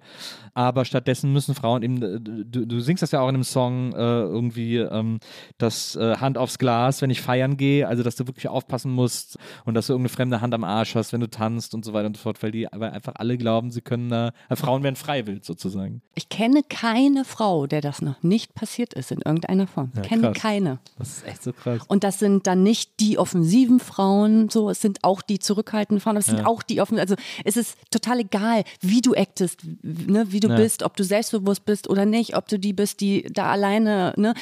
Manchmal sind es die, wo sie denken, ah, das ist leichtes Opfer, alles klar, die greife ich ab. Oder du bist offensiv und tanzt, wo sie dann denken, na, die will's doch. Also es ist äh, wirklich, es ist total scheißegal, wie du bist, ne, und äh, ja, wie, was du für ein Selbstbewusstsein hast. Also es kann dir halt immer passieren. So, und ich stehe mein Leben lang nur so in der Disco, dass ich mit der Hand mein Glas abdecke. Und das ist ja selbstverständlich. Es ist für uns alle so selbstverständlich, das zu tun. Ne? Oder wenn ich an früher denke, wenn ich von der Disco nach Hause gegangen bin, habe ich mich umgezogen. Ich habe mich umgezogen, meine Frauenklamotten, meine Mädchenklamotten abgelegt und versucht, wie ein Typ zu laufen. Wirklich? Ja, habe ich gemacht. Weil mir auch damals äh, was passiert ist, als ich äh, äh, 14 war, oben in Mecklenburg-Vorpommern. Habe ich auch so einen Übergriff. Äh, das war auch, puh, also hätte der ein Messer gehabt, over auf jeden Fall. Aber so hatte ich echt Glück so. Ähm, und ich wusste schon immer ganz genau, was ich machen muss. So, ich hatte ganz, äh, ich hatte Pfefferspray, ich habe äh, meine Schlüssel zwischen äh, meine Hand gesteckt und so weiter. So und das ist eben das. Männer wissen das nicht. Männer, Männer ist das gar nicht bewusst, dass wir das machen müssen. So, also äh, und deswegen sind Männer auch nicht aufmerksam genug, äh, wenn wir, äh, wenn sie irgendwie zusammen mit ihren Kollegen unterwegs sind. Wir müssen aufmerksam sein. Wir müssen gucken, dass uns das nicht passiert. Und das ist eben das, was ich in dem Song sage, ist so: Ey Männer, euch muss das bewusst sein. Ihr müsst euch damit beschäftigen und ihr müsst gucken, wenn ihr in eurer Jungsgruppe oder auch in eurer gemischten Gruppe ist ja total egal unterwegs seid, hat ein bisschen ein Auge dafür, was eure Kollegen machen. So oder wenn die auch, da geht's schon los. Es geht ja los bei frauenfeindlichen Witzen, Äußerungen und so weiter. Guckt einfach mal, dass ihr da auch mal was gegen sagt, dass ihr euch dagegen stellt und sagt, das ist nicht in Ordnung. So teach them. So, weil auf uns hören sie nicht obviously, weil äh, wir sind ja nun mal Frauen.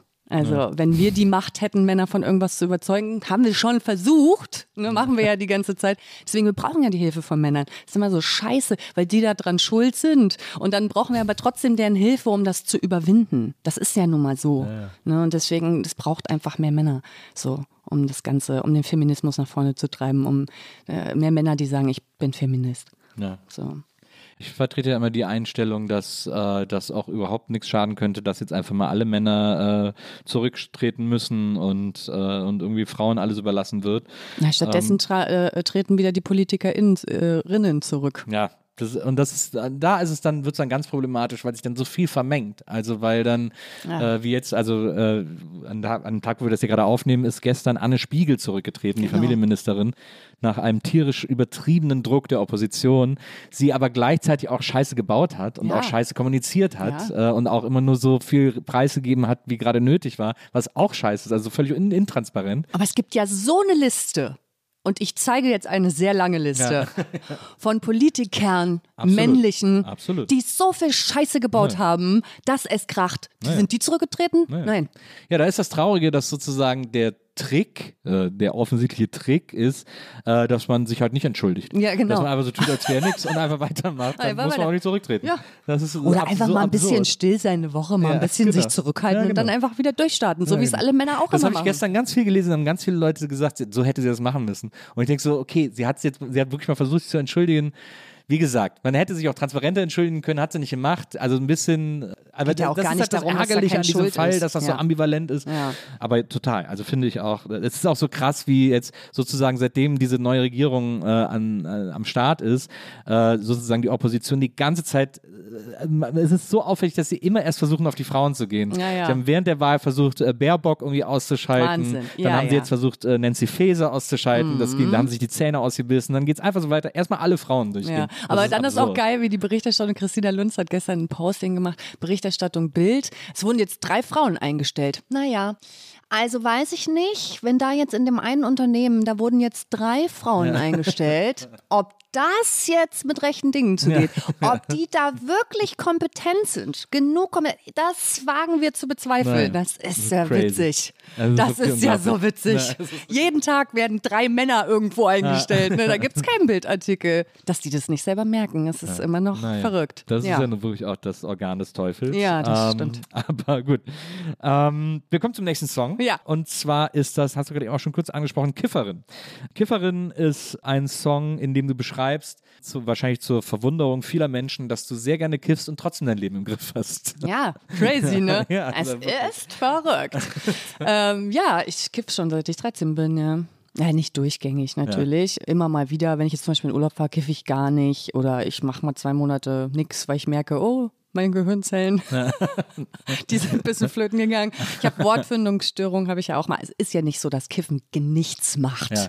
Das ist schon so, dass man sich nach einem Monat Dauerkiffen fühlt man sich auch ein bisschen dumm. Naja. So. Und dann muss man auch mal wieder damit aufhören. Aber allgemein muss ich sagen, Kiffen ist schon sehr geil. Ich würde jetzt aber niemandem sagen, ey, du musst auf jeden Fall kiffen, weil natürlich wissen wir auch, dass das Psychosen halt hervorrufen kann. meine, mein es ist eine Droge, Ja. immer noch eine Droge.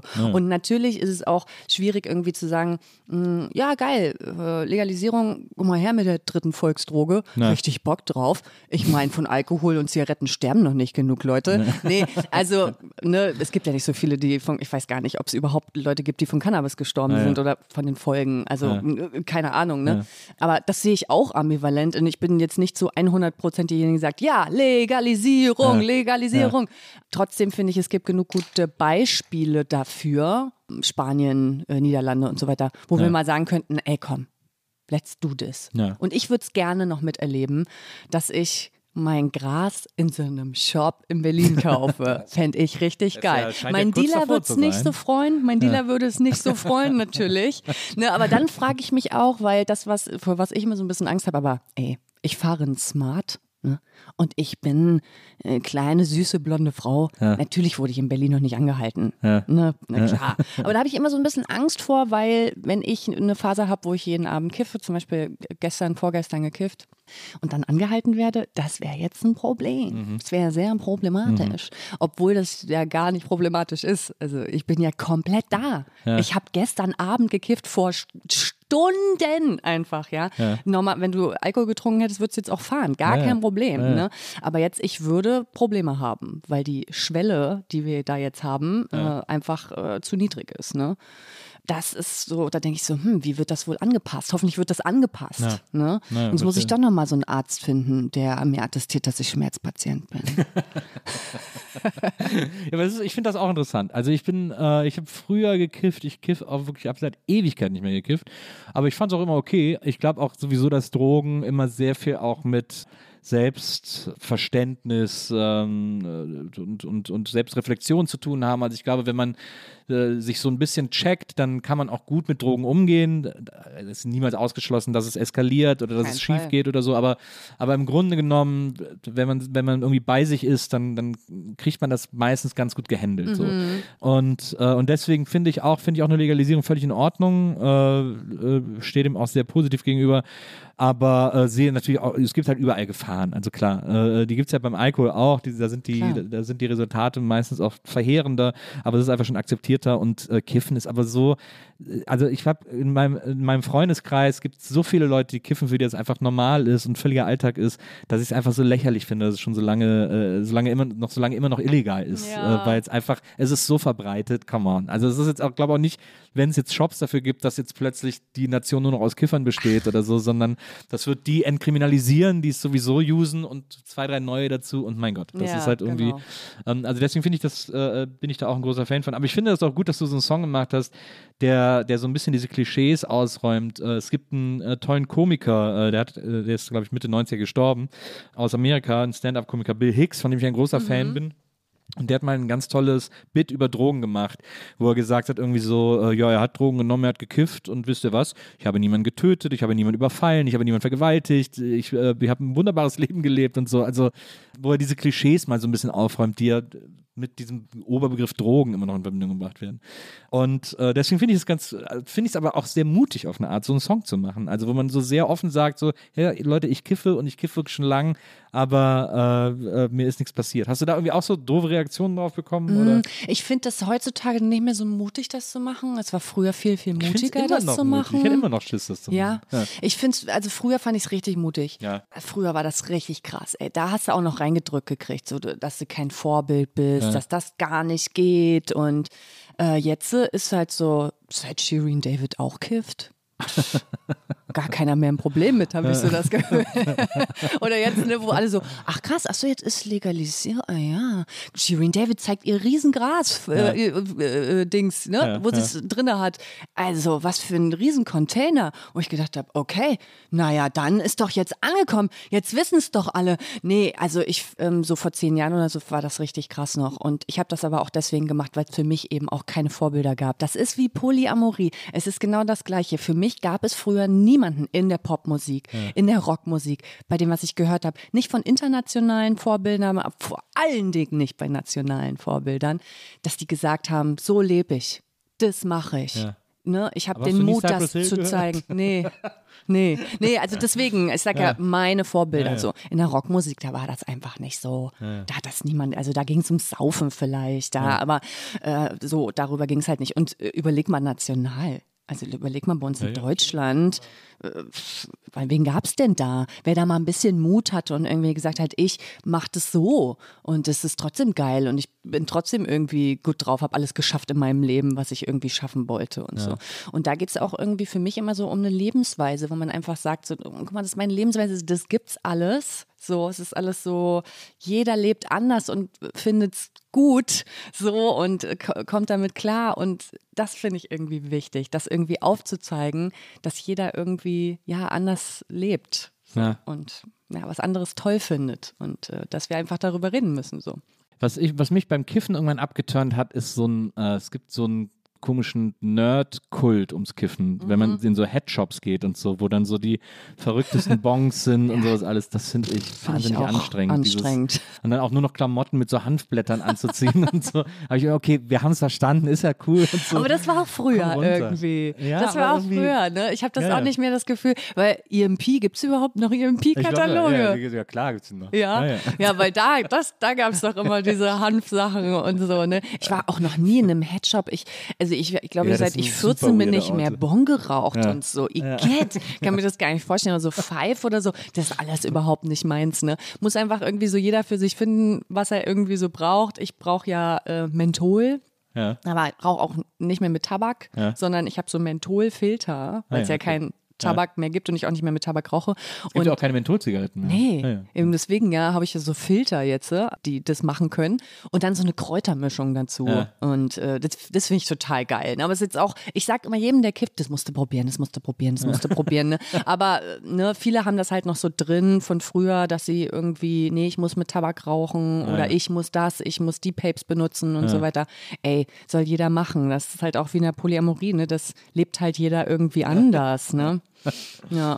Ja, es waren crazy Zeiten, als wir alle noch Bons geraucht haben. Boah, Äh, i, oh. können die auch auf gar So keinen Fall riesen mehr. Glasbons und so. Da Ja. muss, wo jemand anderes kicken so musste unten. sowas. Oh, ekelhaft. Eimer rauchen. Ja, oh ja, einmal. Oh, rauchen. Oh wir haben auch Ostseerauchen gemacht. Bah. Ekelhaft. Machen wir schnell weiter und Ja. äh, kommen, kommen zu einem Song, der im Grunde genommen das Gegenteil vom Giftsein ist, nämlich Energie. Energie ist ein Song, darüber hast du gesagt, den äh, hast du geschrieben in der Zeit, als es dir um die Scheiße ging und der ist so ein bisschen so ein äh, Komm, steh auf, so ein äh, Power-Motivationsschub, eben ein Energiesong. im Ja, Grunde genommen. der war ganz schwer einzusingen. Ich glaube, hier habe ich fünfmal eingesungen oder so. Interessant, weil ich finde, du singst immer, äh, du singst Energie so komisch, du singst das Wort immer so Energo, Energo. Ja, weil es sich sonst nicht gut anhört. Energo. Ich Ja. weiß, kann das gar nicht nachmachen. Energie. Energie, genau, Das, Energie. wenn ich den mit Energie singe, das ist genau das Problem. Man denkt so, hä, wie singt die das? Energie? Ja, hast du Energie? Ich habe einfach diese Energie. Das ging nicht. Also es sind, äh, es ist, man, man äh, versucht zum Beispiel, also mit I zu enden, ist einfach richtig dumm. Ja. So. Also wirklich, gerade wenn es hochgeht und man es schauten will, ist das ja der Vokal, der am zusten macht. Der macht der ganz zu, ganz. Du hast hier nur noch so eine ganz kleine Öffnung. Das macht überhaupt keinen Sinn. Und deswegen musst du Energie Energie. musst du, du musst es ein bisschen aufmachen hinten, damit du noch ein bisschen schauten kannst. Also deswegen, ich, oh, ich, hab, ich wusste ganz lange nicht, wie ich den singe. So, ah, so ein bisschen egal oder nee, so aggressiv und so. Und Ja. dann, dann haben wir wirklich in jeder Stimmung haben wir das mal eingesungen und oh, ich war richtig verzweifelt. Echt so. Bei Intro war das auch so. Ich habe den auch so fünf oder sechs Mal eingesungen und Ja. war jedes Mal so ganz doll unzufrieden und so. Also das passiert schon. Aber auch. so, ich finde das interessant bei Energie, weil der so, weil der, äh, also wie gesagt, es geht eben darum, äh, dass man diese Energie in sich hat und so und die irgendwie so rauslassen kann und soll und muss und, und wenn man sie braucht und so. Aber der ist ja, äh, der Beat ist ja eigentlich sehr getragen. Der ist ja eigentlich, der bremst ja fast so ein bisschen, also wie so ein Zurückhalten von so einer Energie, die so kurz vorm Ausbruch ist. Ja, genau genommen. So. Es ist halt eher so eine Energie, die, wenn du auf einem auf einer Treadmill, ich, wie heißt's, äh, Laufband, Ja. wenn du auf einem Laufband stehst, dass du immer weiter kannst. Mhm. Weißt du, das ist so eine, es ist so, nicht so eine Energie, die sich impulsiv entlädt, sondern die einen trägt. Ja. Diese, die soll dich tragen, diese Energie, und zwar bis du an deinem Ziel bist. Das war so der Gedanke dahinter, Ja. weißt du? Und hörst du das manchmal selber, wenn du so Workout machst oder so? Äh, Ich sag, es ist der Song, den ich vorhin erwähnt habe. Es ist raus.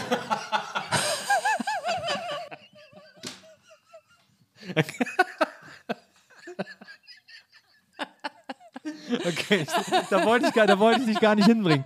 Da wollte ich gar nicht hin. Aber Jetzt okay. ist es raus. Es ist raus. Mein Gott, es ist raus. Ah, ja, Ich deswegen nicht. Hört Nee, nicht. dann hörst du wahrscheinlich nicht. Dann, aber vielleicht diese Wut kann ich dann vielleicht so ein Ja. bisschen antreiben. Ja. Nee, und das, das Verrückte ist, ich, boah, der wird so geil live. Aber es ist ja auch so, aber ich finde das, aber das ist interessant, dass genau das der Song ist, weil, äh, wie gesagt, also du hast ja erzählt, du Das hast ihn in einer es. schweren Phase geschrieben Ja. und dass der dann der ist, mit dem du quasi auch immer unzufrieden bist, das passt ja eigentlich auch wieder super zu dem passt Song. total. Es muss eigentlich auch dieser Ich Song habe sein. immer gesagt, der Song Energie hat mir so viel Energie geraubt. Das ist unfassbar. Ich habe Energie. den, Energie, genau. Ich habe den anderthalb Jahre oder so mit mir rumgetragen. Wirklich. Und immer wieder, oh, nochmal, oh, nee, ist wieder nicht gut. Oh. Und normalerweise hätte ich einfach gesagt, nee, komm, der ist, ich mache dem das nächste Album. Ja. Scheißegal. Aber der hat irgendwie gefehlt. Wenn der jetzt nicht drauf gewesen wäre, hätte mir gefehlt. Aber das ist bei jedem Song dieses Albums so. Ich denke so, nee, wenn der nicht, das geht nicht. Na der klar. hätte drauf sein müssen. Nee, der hätte drauf sein aber das ist müssen. ja das Beste, was einem passieren kann, Ja. dass man, dass man All Killer. No Filler sozusagen. Ja, voll. Und ich, es gibt auch nur zwei Songs, die ich noch geschrieben habe, die rausgeflogen sind vom Album. Und die kommen wo dann ich als B-Seiten. die werden nicht kommen, nee. Finde ich jetzt nicht mehr Oder gut. halt in, in 20 Jahren, so eine so kann sein, kann sein, aber das sind einfach Songs, die, mm, mm, die höre ich jetzt und denke, mm, it's not me. Die sind ganz am Anfang entstanden Ja. und da, das ist meistens noch so, wenn man dann noch nicht so weiß, ganz genau, wo man als Künstlerin hin will, schreibt dann man so schreibt alle man sowas quasi, ja. und dann Ah, nee, es ist nicht. Also nicht Produktion und auch nicht von den Worten her und alles. Bin gar nicht mehr ich. Nee. Passiert. Ja. Live wird der richtig geil Energie. Oh, den sehe ich schon, ey. Puh. Aber dann ist das ja am Ende eine schöne Versöhnung mit dem Song, Ja, wenn der live, wenn der ja, live so weil der wird. aber auch ein bisschen anders wird. Auf so, da musst du dann so eine Treadmill auf die Bühne bringen. Genau. auf so einem Laufband auf Genau. der Bühne. Ja. ich sehe den, glaube ich, auch mit echten Instrumenten. Das ist, that's why. Ja. Und ich dachte dann auf dem Album so, nee, nee, nee, nicht mit echten Instrumenten. Das muss alles so, ich, nee. Tust du, tust du mit Band, oder? Ja, ich tue mit Band und ey, das ist total wichtig für mich, weil ich das gar nicht, kann mir das gar nicht vorstellen, dass ich, also stehe ich da alleine auf der Bühne und dann, äh, nee, und dann ist dann so ein DJ oder eine DJ da hinten und, und, äh, nee, das kann ich mir nicht vorstellen, ne? deswegen, und wenn der Song dann auch mal gespielt ist, irgendwie mit einem echten Schlagzeug, wenn da irgendwie boah, noch was reinkommt, was so schiebt einfach, ne, dann, so, und das hätte der Song eigentlich gebraucht, das weiß ich jetzt, Ja, verstehe. aber ja. Besser später als nie. Ja. Ja. ja. Als nächstes kommen wir zu dem Song For Real. Äh, den hast du äh, zusammen mit Sway Clark gemacht. Es ist so witzig, weil Sway Clark hat den Song noch nicht gehört. wirklich nicht. Nee. Ich habe den damals, als der fertig war. Zwei Monate raus, Ey, ich sag's dir. Als der Song fertig war, habe ich äh, ihm geschrieben, Sway. Und dann, ja, der ist aber hier, weiß weiß ich, der ist mit seiner Family, die sind, glaube ich, in die Staaten und haben da irgendwas ausgebaut und so. Und But there is Spotify in this world? Oder so ja, aber der hat, also der ja. hat sich nie bei mir gemeldet, nicht mehr. Ich habe seitdem keinen Kontakt mehr mit ja ihm gehabt. Das ist sehr crazy. Voll schade eigentlich, Ja. weil ich dachte so, hallo, guck doch mal, der Song ist, guck mal, ist voll gut geworden. Guck Ja. doch mal. Nix, nix gemeldet. Ist also Sway, wenn du das hörst, der Witz. Ja, das hört er natürlich nicht. Ja, Sway Clark, ein Rapper aus äh, Toronto eigentlich, äh, der länger Zeit in Berlin gelebt hat, jetzt offensichtlich äh, wieder in den Staaten ist. Ein sehr geiler Song. Eine Art äh, Chat-Song äh, äh, von zwei Menschen, die sich irgendwie auf einem sozialen Netzwerk kennenlernen, so Tinder-esque irgendwie, und äh, miteinander schreiben und wie solche, solche Verläufe dann manchmal so sind oder solche, solche Gespräche manchmal so vor sich hin äh, gehen und so. Und das, das bildest du irgendwie in dem Song ab. Er, äh, interessanterweise, er rappt auf Englisch, äh, du äh, sprich, sprech singst auf Deutsch. Ja.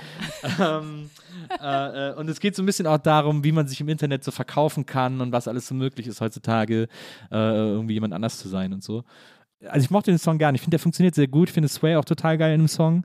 Ich fand, ich fand ein bisschen so die Message ist so ein bisschen könnte auch so leicht von meinen Eltern sein. Ja. Also dieses, du weißt doch nie, ist das jetzt wirklich eine Frau, mit der du da schreibst? Ja, da weiß man doch nicht. Heutzutage im Internet gibt sich doch jeder als irgendwer aus und so. Dann ist dann nachher, du stehst du nachher von einer Frau mit einem Bierbauch oder irgendwie sowas. Also das ist so ein bisschen.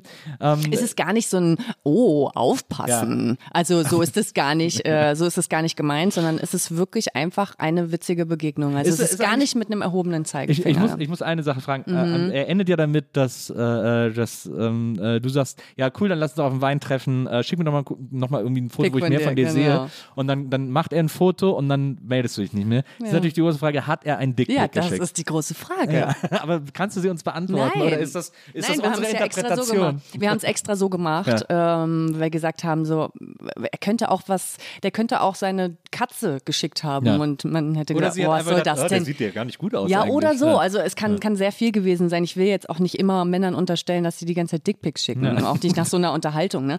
Deswegen ist es einfach nur, ich finde, das ist so, also alles so eine schnelllebige, du kannst in drei Minuten lernst du irgendwie jemanden kennen und zack ist der schon wieder weg. Und dann schreibst du den nächsten an oder die nächste an und im Prinzip ist es, das, es geht das gleiche Spiel wieder von vorne los. Das sind nur meine Erfahrungen mit Tinder, mit Instagram-Dating und so weiter. Also mir hat das immer gar nichts Also du gebracht. online-datest also, nicht, Boah, also habe ich früher halt viel gemacht Ja. und es war echt schlimm. Also es ist nicht so, als hätte ich da mal einen Typen kennengelernt, der irgendwas mit mir gemacht hätte, Ja, emotional. Und ähm, also ich finde es die meiste Zeit richtig schlimm, war die meiste Zeit richtig schlimm, mit was für Typen ich mich da unterhalten habe. Und wenn ich dann mal irgendwie einen coolen Typen äh, so dachte, oh, der ist wenigstens hier mal vom Aussehen, weil ich bin auch nicht so ein, natürlich muss der irgendwie mich ansprechen, aber äh, ich war jetzt noch nie mit jemandem zusammen oder voll häufig nicht, äh, der jetzt vom Aussehen genau mein Typ war. Also der muss mich irgendwie begeistern. Er muss halt irgendwie was Witziges kommen, was Intelligentes oder so. Was soll ich sagen? Ach ja, genau. Und dann äh, habe ich jemanden kennengelernt, denke, oh, der ist ja vom Aussehen genau mein Ding. Oh, und dann schreibe ich den so an. Ich mache dann auch gerne den ersten Schritt, ist auch gar kein Problem. Und, so, hey, ja. und der schreibt zurück, Wie durch muss man eigentlich sein, dass man sich für Jennifer Rostock ausgibt?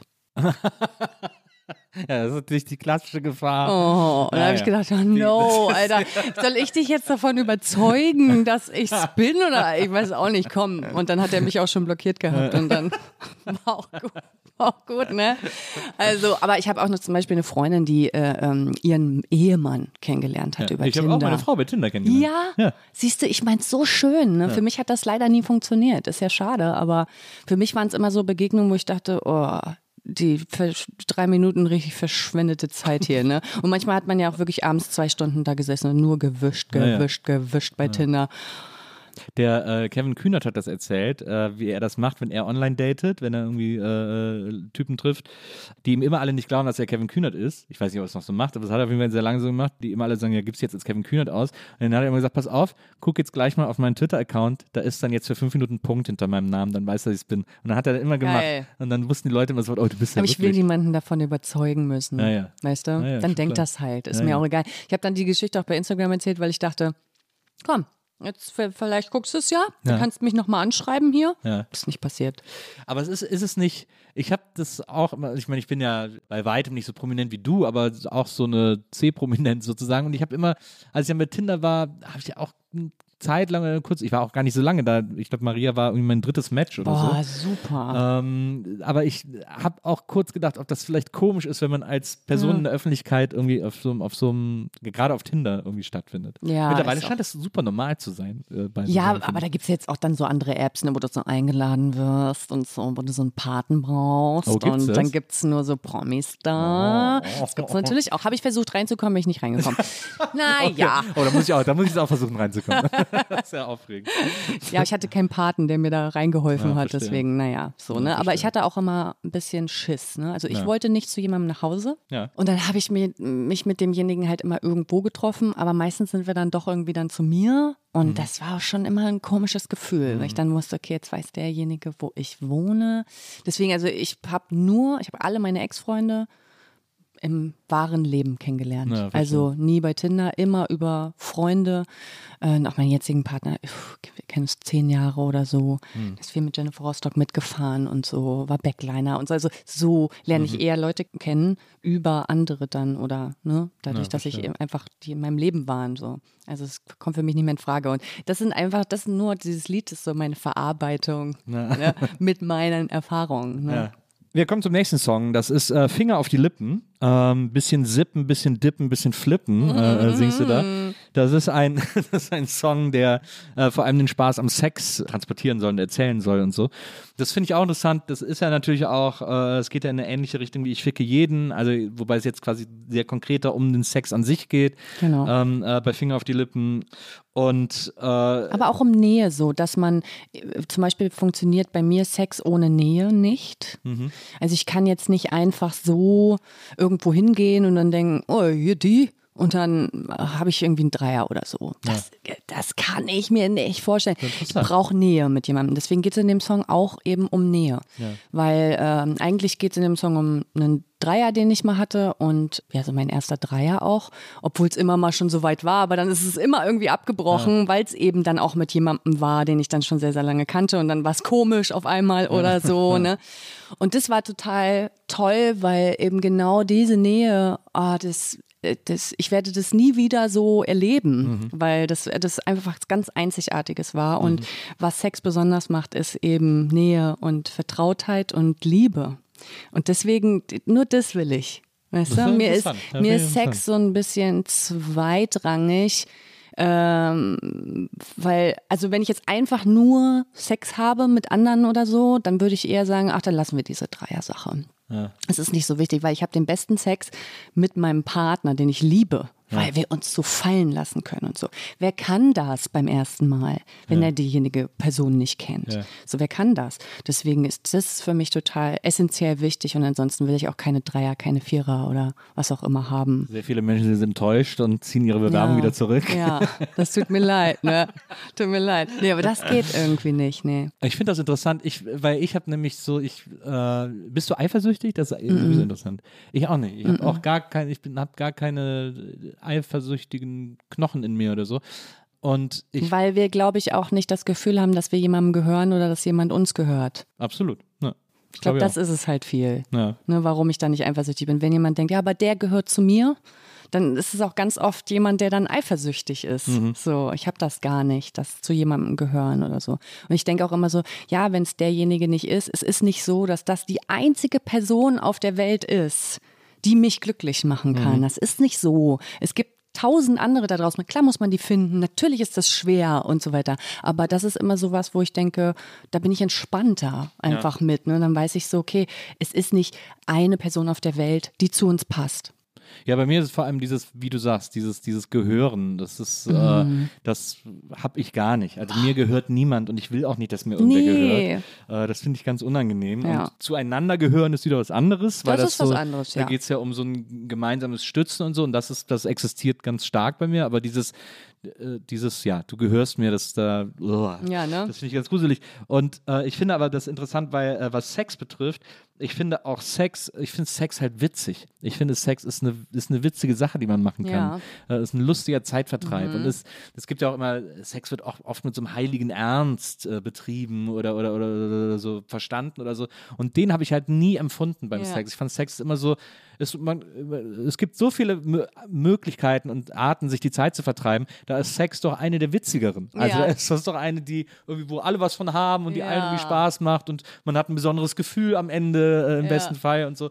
Das ist doch super. Deswegen, äh, also habe ich dieses, äh, dieses Bedürfnis nach Nähe meiner SexualpartnerInnen äh, nicht so ausgeprägt, weil ich denke, man kann sich auch begegnen Versteh und ich. einfach auf dem, in einem Moment Spaß haben und wieder auseinandergehen. Für mich ist Sex Meditation. Mhm. Also für mich ist das sich fallen lassen und in dem Moment ja nur, also wenn ich Sex habe, dann denke ich ja an gar nichts anderes. Dann Ja. denke ich ja nur an den Sex, an Absolut. den Partner, sehe meinen Partner, bin nur mit meinem Partner.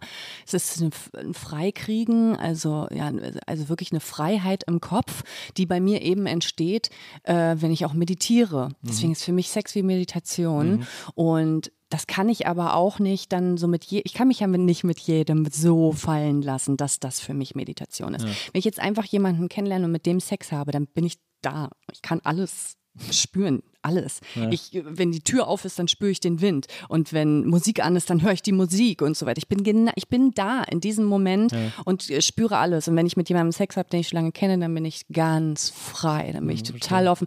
Es ist egal, wie ich gerade liege oder ob ein Muschifurz rauskommt oder ne, was auch immer. Ich bin einfach nur bei meinem Partner. Und das ist das, glaube ich, was ich damit meine, wenn ich sage, ich, das kann ich mir nicht vorstellen mit irgendjemandem, weil ich will das. Ich will das, das ist für mich Sex. Das ist für mich der geilste Sex ever. So in meinem Partner zu sein und nichts anderes in dem Moment zu spüren. Und das Gefühl danach ist auch, ich kann alles schaffen. Die ganze Welt ist toll. Ja. Lass uns das anpacken. So, das ist das Gefühl nach einem guten Sex, das Ja. ich habe. so, und wenn es nicht das Gefühl ist, dann war es nicht der gute Sex. ist es nicht das Projekt? Ja, ja. ja. Es ist fast so ein bisschen tantrisch. ja, Ja, finde ich auch. Ich würde das auch gerne mal machen. Ja. Ja. Ja, interessant. Song Nummer 10 äh, auf deinem, haben wir gerade eben schon kurz drüber gesprochen, Sag deiner Freundin. Ja. Ähm, das ist sozusagen die softe, da hast du ja gerade eben Ja. so gesagt, die softe Variante von, äh, von Ich ficke jeden. Ja. Und das Interessante bei Sag deiner Freundin ist, das ist ja eine Hymne für Consent. Äh, also ähm, ein Richtig. Song, der sagt, äh, die, diese ganze Sache hier und dieses Sex und freie Liebe und offene Ehrlichkeit, Beziehung. und Kommunikation. So, das funktioniert nur, wenn alle Beteiligten im Bilde sind und in, in the picture sind irgendwie. Sonst ist das Bullshit. Und das finde ich, ich finde so schön, dass du äh, in diesem Text die Verantwortung selber übernimmst, als die Person, die sozusagen das Plus eins ist äh, in dem Fall oder Weil ich so. es früher nie gemacht hätte, glaube Ja. ich. Und das ist interessant, dass man daraus lernt, dass Mhm. man, weil man verletzt ja jemand, auch wenn man die Person nicht kennt, verletzt man die ja trotzdem. Ja, und das man muss will ja das nie nicht. sein. Nee, man, man will das nicht. Und ich glaube, früher bin ich eher noch diejenige gewesen, die gesagt hat, ach komm, Sex. Weil ich auch damals nicht so einen Sex hatte wie heute. Ja. So, sondern so eben, ja, ja, Bock auf Sex, was mit dir, ja komm, lass mal Sex haben und so, ne? Und dann, we- ganz oft hatte ich mit Männern Sex, die Freundinnen hatten, wo ich es aber nicht wusste. Ja. Die mir danach gesagt haben, ich gehe zu Hause zu meiner Freundin und ich dachte, oh, krass. Genial, ja. Aber dann dachte ich auch immer so, ach, ist mir ja auch eigentlich egal, weil was habe ich mit der Freundin zu tun? Habe ja auch nichts mit der Freundin zu tun. Mhm. Pff, mir, mir Latte. Heute würde ich das auf jeden Fall fragen. Also heute wäre das auf jeden Fall was, was ich nicht wollen würde, weil ich auch supportive Frauen gegenüber so bin, dass ich denke, nee, also wenn du deine Freundin bescheißt, dann bist du leider niemand, mit dem ich was zu tun haben will. Und dann darfst du ganz bestimmt nicht bumsen mit mir, weil du ein Scheißmensch dann bist und dann bist ein Arschloch, so wenn du das machst. Wenn das dein Ding ist, wenn du denkst, du darfst das machen, aber deine Freundin nicht und du belügst deinen Freund, du weißt nicht, ob die das gut findet, dann denke ich so, irgendwann wacht die auf und dann erfährt die das und dann weiß die nicht mehr, was du für ein Mensch bist. Dann weiß die gar nicht, mit was für Menschen die jahrelang zusammen war. Schlimm, richtig schlimm. Und da will ich nicht dabei sein. Will da, ich, da will ich nicht Part von sein. Ja. Ist ja, es ist ja auch so interessant, dass viele Leute äh, sagen so, ja, offene Beziehung finde ich super interessant, äh, Für mich. mache ich und so, genau. Und, äh, und, dann, und deine Freundin, was ist mit der, hat die auch jemand so, äh, was, nee, auf gar Nee, keinen Fall, das würde ich nicht aushalten oder Ja. so. Das ist immer so bescheuert, also Ja. weil, Digga, das muss schon in beide Richtungen gehen, sonst Ja. ist das keine offene Beziehung. Genau, und deswegen ist auch wichtig gewesen natürlich, dass dann in dem Song alles auch so, äh, ne, die Freundin kommt halt auch selber nicht nach Hause dann, ne, weil was haben wir uns gedacht? Natürlich, Digga, also die macht das auch, ne, Ja. das war mir halt auch total wichtig. Ja. Ja. Sehr gut. Also ich glaube auch, dass Bettina Böttinger den auch gespielt hätte. Ja. Wir äh, nähern uns dem Finale. Äh, wir haben Song Nummer 11, Seebrücke. Seebrücke ist, äh, das hast du äh, in äh, verschiedenen äh, Interviews erzählt, einer der intimsten Songs auf dem Album. Es ist so ein bisschen ein Zwiegespräch zwischen deinem heutigen Ich und deinem Kinder-Ich, weil du so ein bisschen deine Geschichte erzählst wie du aufgewachsen bist in, äh, auf Usedom äh, äh, und dass es irgendwie nicht immer so ganz easy war und dass du sehr früh schon sehr erwachsen werden musstest, ähm, nicht so richtig deine Kindheit ausleben konntest. Und das finde ich tatsächlich als Bild sehr schön. Äh, die Seebrücke, die kennt man ja so aus Zinnowitz oder so, so ein ganz langer Steg, der so in die Ostsee reinreicht. Das Bild, das du in diesem Song hast, ist, dass dein Kinder-Ich immer noch da steht und äh, du hast es da vernachlässigt und es stand da jetzt wirklich lange rum und hat bestimmt auch gefroren und jetzt kommst du zurück, äh, um es in den Arm zu nehmen und mit nach Hause zu nehmen, zu sagen, komm, ich bin da und äh, wir gehören zusammen und so. Das finde ich eine sehr, eine sehr, es ist so interessant, weil es ist eine super schöne Metapher, um das zu erzählen und gleichzeitig ist es so schlau, konkret an dem Ort, aus dem du herkommst irgendwie. Also, weil ich bin in Wesseling groß geworden, zwischen Köln und Bonn. Wenn ich jetzt singen würde, äh, ich warte an der Shell-Fabrik auf mich oder so, das, da würde irgendwie, da wird keiner so richtig was mit anfangen können. Das wäre kein besonders romantisches Bild. Ja. Aber da funktioniert das sehr, sehr gut, finde ich. Das fand ich sehr, sehr beeindruckend. Na, es ist äh, auch für mich ein realer Ort, weil das wirklich existiert hat, dass ähm, die Seebrücke äh, lange Zeit für mich eben auch so eine Rettung war, dass ich dorthin gefahren bin und auch so dort geweint habe oder in den Wind gebrüllt habe und so und wieder nach Hause gefahren bin, weil man muss da schon ein bisschen rauflaufen. Das ist echt, ne? Sie sind super weit immer so. Ja. Ja, das ist schon sehr, sehr weit. Und dann, wenn da, weil die Ostsee ist natürlich auch so sehr bewegt, hat immer Wellen und so weiter. Die, es gibt Gischt und es ist, wenn Wind ist, es ist auch sehr, sehr windig Ja. und so. Und da habe ich auch immer das Gefühl gehabt, dass eben ich dort alles lassen kann und dass das dann verschluckt wird. Mhm. Weißt du, von dem Wind und von den tosenden Wellen Mhm. und so. Ne? Deswegen, ähm, meine Tränen sind der Grund, warum die Ostsee salzig schmeckt und so. Ne? Also weil das auch, weil ich da eben auch viel reingeweint habe. Also es ist ein realer Ort und es ist aber auch so ein Ort eben der Heilung und äh, des, der Abspaltung aber auch, weil dieses kleine Mädchen, was ich da habe stehen lassen, das ist natürlich gefüllt mit Gefühlen, Wut, Trauer, Scham, die ich, mit der ich sie aufgeladen habe. Auch so eine Verwirrtheit, die man als Kind, weil man das Ja. alles gar nicht checkt und Ja, so. alles. Also alles so an negativen Gefühlen. Und ich habe sehr, ich habe erst mit dem Song gecheckt, weil eigentlich, was ich machen wollte, war ein Song über meinen Vater, den es nie gab. Mhm. Und dann habe ich mich mit meiner Songwriterin ganz, ganz lange unterhalten. Also wir haben bestimmt zwei Tage und das ist auch nicht so normal, muss man mal sagen. Ne? Also dass man so lange Gespräche führt und auch mal guckt, äh, wo will man denn hin? Was ist denn eigentlich das Ding? Ne? Mhm. Und dann haben wir so viele Gespräche geführt und dann hat die Jen irgendwann zu mir gesagt, Jen Bender von Großstadtgeflüster, Großstadtgeflüster, ja. genau, irgendwann zu mir gesagt, du, dein Vater, das ist, der war gar nicht da. Der ist nicht das Problem. Ne? Das Problem ist, dass du früh, sehr früh schon sehr viele schlimme Erfahrungen gemacht hast, die du irgendwann zurückgelassen hast und die du noch nicht wieder zu, abgeholt hast. Und das ist tatsächlich so. Ja, wow. Also ich habe diese Abspaltung, das kann ich heute noch sehr gut. Und das ist aber auch was, was ich mir zu Nutzen mache. Wenn jetzt, als mein Opa zum Beispiel gestorben ist, war ich äh, auf einem Weg zu einem DJ-Gig und ich hätte auch sagen können, nee, pff, Ja. Kann jetzt nicht. Ne? Aber ich war dann noch nicht bereit für diese ganzen Gefühle. Hm. Also tue ich sie weg erstmal. Und wenn ich bereit dafür bin, in dem Fall nach diesem DJ-Gig komme ich nach Hause, die Sonne geht auf, bin bereit für diese Gefühle, dann lasse ich sie zu. So, und äh, ich habe das aus einer Zeit natürlich schon sehr, sehr früh, mit sechs, sieben habe ich diese Abspaltung gelernt. und habe aber gar nicht mitgekriegt, dass ich so diese Gefühle von damals, als ich nach Berlin gegangen bin, eben abgespaltet habe. Ich habe sie da gelassen. Mhm. Also als ich nach Berlin gegangen bin, habe ich gedacht, so, Neuanfang. Neuanfang. Mhm. Ich will das alles nicht mehr mit mir rumtragen. Ich will, dass das aufhört. Und deswegen, und ich habe aber auch von da, ich habe ja immer verdrängt. Ich habe immer verdrängt, die ganze Zeit, bis ich nach Berlin bin. Und dann habe ich sie da gelassen. Das heißt, ich habe noch mehr versucht zu verdrängen. Ich habe noch mehr versucht, ins Unterbewusstsein zu stopfen und immer gesagt, komm, das muss jetzt mal reichen. Diese ganze Auseinandersetzung, die ich damit hatte, schloss jetzt. Ne? Und das äh, habe ich erst jetzt dann irgendwie auch so realisiert, dass ich das gemacht habe. Und dann muss man irgendwann diese Gefühle wiederholen. Und das ist so eine schmerzhafte Sache, das alles wieder hochzuholen, sich damit zu beschäftigen. Man denkt, mein ganzes Leben lang habe ich mich damit beschäftigt. Warum kann es nicht aufhören? Weil es eben nicht die richtige Beschäftigung war. Weil du eben nochmal dahin zurückgehen musst, weil du eben es nochmal leben musst, weil es mehr Kommunikation braucht. Weil es eine andere Aufarbeitung braucht. Und dann musst du erstmal für dich rausfinden, was ist diese Aufarbeitung? Was würde mir helfen? Man muss sich hinsetzen, man muss sich wirklich ganz anders nochmal damit auseinandersetzen. Auch jetzt 35, ne? mit 19, das war irgendwie was anderes. Ne? Und dann haben wir uns auch so die Birne weggesoffen und so. Da hat das alles gar nicht gezählt. Und ich bin mit so vielen schlechten Gefühlen rumgelaufen mein ganzes Leben lang und jetzt ist es endlich mal weg. Ne? Ist endlich mal weg. Schuld. Schuld ist auch so ein ganz großes Thema. Dass man sich selber vergeben muss auch ähm, für das, was man sich ständig fertig gemacht hat und so. Ne? Aber es ist auch extrem befreiend, an den Punkt zu krass. kommen, wo man das, wo man das versucht, also ganz loslassen kann man es wahrscheinlich nie, aber Nee, so, nee, das ist Also auch nicht, ja auch das nicht, ist nicht ja. das Ding. Nee, du musst verstehen, dass das Teil von dir ist. Ja, ja. Dass das nie wieder weggeht. Hm. So, und das muss man verstehen, dass man das nicht ewig wegpressen kann und sagen kann, das gehört nicht zu mir. Mhm. Es gehört leider zu dir.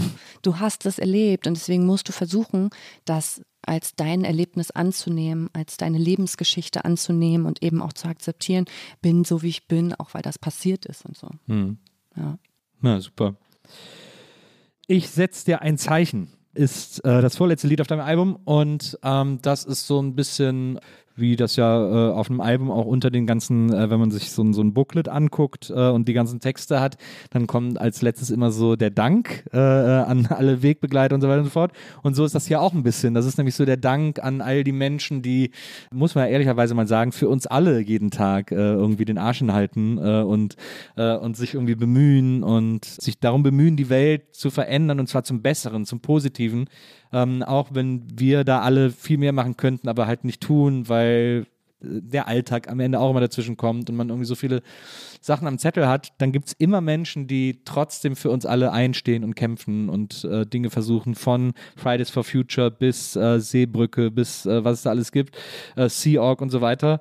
Ähm, und den hast du einfach mal so einen äh, so einen Song geschrieben, so einen Dankessong. Ja, also ich finde es so krass, weil ich habe irgendwann mal Instagram geändert und alle Leute runtergeschmissen, die irgendwie nichts zu sagen haben und so und die nichts bewegen und die keine aktivistische Arbeit machen und so. Und jetzt habe ich dann nur noch Leute und sehe jeden Tag, wie die sich den Arsch aufreißen, um was zu tun, um die Welt zu einem besseren Ort zu machen. Und das ist so geil, weil das einen dazu anhält, eben auch was zu machen und weil die mich inspirieren jeden Tag und ich denke, wow, Alter, du dein ganzes Leben opferst du im Prinzip in Anführungsstrichen, weil Ja. das natürlich auch was ist, was die innehaben. Also Menschen, die das machen, die haben so ein Caring-Ding natürlich auch und die erfüllt es eben auch, das zu tun und so. Und das ist super. Es ist auch, auch für die eine Art von Selbstverwirklichung, das zu tun. Ne? Ja, ich finde das unfassbar bemerkenswert und gut, dass ich das immer vor mir habe. Ich kann das nur Leuten empfehlen, dass es auch irgendwie solche Leute halt in, in, in seine Bubble zu lassen, Ja. um da immer drauf zu gucken, weil das halt eine wahnsinnige Inspiration ist und äh, ich dann halt auch deswegen solche Songs schreibe oder auch deswegen irgendwie eine Petition unterschreibe oder auch deswegen irgendwie eine Spendenaktion starte oder was auch immer zu Demos gehe oder whatever, ne? Weil ich mich immer dazu animiert fühle. Und ja, da, ich wollte einfach mal Danke sagen, ja. Einfach mal Danke, weil es so krass geile Leute da draußen gibt, die gerade in den letzten zehn Jahren Wahnsinniges geschaffen haben und sind auch immer nur diese kleinen Veränderungen, Step by Step. Wir wissen ja alle, dass es jetzt nicht den großen Knall gibt und dann ist alles Ja. anders. Ne? Dass es die Bundestagswahl gibt und dann sind die Grünen und dann wird sich alles verändern. Das wissen wir, so ist es halt. Ne? Ja. Und deswegen sind es ja immer diese kleinen Steps die so wichtig sind. Und ja, finde ich einfach geil. Also alle, die ich da erwähnt habe, und ich hätte natürlich tausend Millionen da noch an die Wand schreiben können. Ne? Ja. Aber das war natürlich alles irgendwie auch symbolisch. Ja, also es haben, können sich alle angesprochen fühlen, so, die auch solche Arbeit leisten. Ne? Ja, ich finde das auch bewundernswert. Ich habe auch, ich muss auch wirklich sagen, dass ich in den letzten fünf bis zehn Jahren nochmal so viel dazugelernt habe und immer noch lerne, äh, was ich vorher nicht geahnt habe. Ähm, und auch, also schmerzhaft ist davon nichts. Ich muss mich halt in gewissen Dingen umgewöhnen oder muss Dinge anders verstehen. Aber das macht mir gar nichts, weil ich das sehr als sehr bereichernd empfinde Ja. und sehr ähm, aufregend finde, diese Dinge lernen zu dürfen Ja. und, äh, und, und das auch beigebracht zu kriegen, sozusagen, ähm, empfinde ich als ganz, ganz fantastische äh, Bereicherung und ganz, äh, deswegen finde ich auch diese Arbeit von AktivistInnen heutzutage äh, sehr, sehr inspirierend ähm, und sehr, ähm, also abgesehen davon, wie wichtig ich sie finde, auch einfach sehr bewundernswert. So. Ja. Deswegen kann ich super verstehen, dass man da so einen Song dann. äh, Ja, fand ich schreibt. einfach, fand ich einfach geil irgendwie so. Und dann, wenn immer, dann haben auch viele geschrieben so, ja, du zählst aber auch dazu, Jennifer. Und dann denke ich immer so, hm, Ja, weiß ich nicht. nicht. Ja, ne? ja. Also weiß ich nicht, ist jetzt auch nicht Ziel dessen gewesen. Übrigens, hallo, ich bin auch Aktivistin, Ja, ja. sehe ich nicht so. Also Ja, ja. ich sehe das nicht so. Nur weil ich eine Petition unterschreibe, wie gesagt, und äh, zu einer Demo gehe und so, bin ich noch lange keine Aktivistin. Ne? Also wollen wir mal die Kirche im Dorf lassen. Das Ja, sind halt absolut. irgendwie andere. Weil wenn ich das für mich claimen würde, was, was sind denn diese ganzen anderen Leute, die das Ja. die ganze Zeit tun? Ja. Weißt du? 24-7. Ja. So, ne, Das ist auch so krass, wie man, wie viel man auch aufgibt dafür. Also äh, Eben, wenn ich mir ich so auch. Leute wie Jasmina angucke oder so, Jasmina Kunke oder so, die da echt äh, ihrem, ihr Leben dem widmen mussten auf eine gewisse Art und jetzt da einfach auch äh, überhaupt nicht mehr das alte Leben zurückkriegen können. Das ist einfach genauso Horror wie bewundernswert im Grunde. Ja, viele verstehen auch, äh, glaube ich, gar nicht, dass, wie, gerade wenn du das Beispiel Jasmina bringst und so, sie ist schwarz. Na, Sie muss immer na, genau darüber sprechen. na. Leute sliden in ihre DMs, fragen immer, Ja, wollen immer ihre Legitimation für irgendwas, ja. was sie gesagt oder getan haben, wollen von der schwarzen Jasmina hören, dass das jetzt doch nicht so schlimm war und ja, so weiter. ja. Bildungsarbeit, das ist nicht ihr Job, ey, das ist nicht ihr Job und sie muss es immer wieder tun, die ganze Zeit. Oh mein Gott, ey. Das Na ja. ist äh, also Horror. Also ich, ich finde auch, ich finde es auch schon exhausting, wenn ich mir nur ihre Stories angucke. Ja, ja, einfach genau, ne? vorzustellen, irgendwie äh, mal in her shoes zu, zu walken. Äh, das Das müssen ich- auch echt mal viele schaffen. Leute verstehen, so dass weil, mir ist das schon, also wenn ich was anspreche und so, dann habe ich, ich habe tausend Menschen, die mir Fragen stellen und ich denke immer so, hört mal auf, bitte, auch alle, die das hören, hört bitte auf, diese Fragen zu stellen, googelt es, beschäftigt euch selber damit, lest ein, zwei, drei Bücher und dann findet ihr das selber raus, anstatt immer diesen leichten Weg zu gehen und immer, sag mal, wie ist denn das jetzt so und so, ey, vielleicht habe ich ja auch nicht recht, vielleicht habe ich ja auch, ich bin, ne, also Ja. gar nicht, auch nicht zu 100 Prozent im Thema. Bitte les einfach nach und bild dir deine Meinung selber. Es nervt so. Bild dir deine Meinung, aber nicht dort. Nicht Ja, dort. Nein, auf gar keinen Fall. Das, Nicht äh, dort. ähm, das äh, lassen wir schön bleiben. Wir kommen zum äh, letzten Lied, das äh, sinnigerweise Outro heißt. Äh, Ja. wir hatten ja schon das Intro und jetzt am Ende des, äh, des Albums haben wir das Outro. Da können wir im Grunde genommen noch mal ein bisschen auf das zurückkommen, was du gerade zu Seebrücke erzählt hast, denn äh, Ja, darum im. Outro geht es ein bisschen um Seelenhygiene im weitesten Sinne, aber es wird ein bisschen konkreter, denn wo Seebrücke noch so deine Geschichte ist, bist du im Outro eher so ähm, ermutigend und empowering zu sagen, Leute, es ist auch wirklich gar nicht schlimm, äh, therapeutische Hilfe in Anspruch zu nehmen. Im Gegenteil, ihr könnt damit irgendwie Knoten lösen, die ihr zum Teil vielleicht noch nicht mal wusstet, dass ihr die habt, aber die man immer gut verdrängen konnte und immer verdrängen bringt nichts. Und wenn ihr, wenn ihr das mit Hilfe versucht, da mal ranzugehen, dann wird euch das auf eine ganz neue und andere Form befreien. Ja. Also ich, äh, mein Motto ist ja immer so ein bisschen mach dich frei äh, von allem, ne, von Sachen, die dir passiert sind in der Vergangenheit, die dich jetzt im heutigen Leben behindern, frei von gesellschaftlichen Zwängen, frei von Erwartungen anderer Menschen, frei von Meinungen anderer Menschen, ne. Das ist es. Du musst einfach gucken, dass du für dich das beste Leben lebst, was du kannst. Und dazu gehört nun mal diesen ganzen Ballast irgendwie versuchen abzuwerfen. Und ey, natürlich ist es nicht einfach, wenn ihr da jetzt sagt so, ach ja, ach echt, ach ja, wusste ich auch noch gar nicht und so. ne, dann denke ich auch immer so, ey, ich bin aber auch jemand, der das sein Leben lang mit sich rumgetragen hat und erst jetzt irgendwie merkt, okay, shit, muss mich damit beschäftigen, muss es machen, muss frei werden. Dachte immer, ich bin frei, war nie frei. Und so jetzt, aber komm, do it und so und habe keine Angst davor.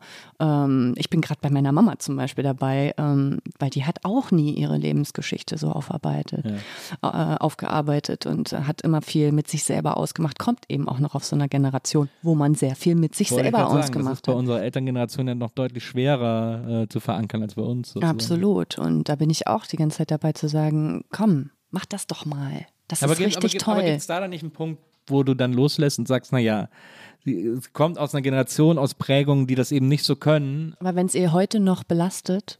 Ja, aber die muss dann halt anders damit copen, als wir das heute können oder lernen. Weiß oder so. ich nicht. Ich glaube, man kann sich mal darauf einlassen, wenn ja. man es bis jetzt nicht geschafft hat. Und das ist ja auch, ich probiere ja also auch. Ich kenne ja auch deine nur, Mutter nicht, das ist jetzt natürlich naja, sehr vermessen von mir. Klar, so, aber, aber ne, ich probiere ja auch nur und wenn jetzt bestimmte Sachen zum Beispiel bei mir nicht helfen, dann werde ich auch nochmal therapeutische Hilfe in, Anfang, ja. äh, in Angriff nehmen. Klar, also, also würde ich auch jederzeit machen, aber ich denke so bei meinen Eltern, da würde ich, also ich würde denen jetzt nicht sagen, geht sprich mal mit dem Therapeuten darüber oder so, weil ich sehe, dass die das, für die ist das nicht interessant oder so oder ähm, ich merke aber, dass für meine Mutter, die, die sagt jetzt nicht, nee, ja. nee, nee, nee.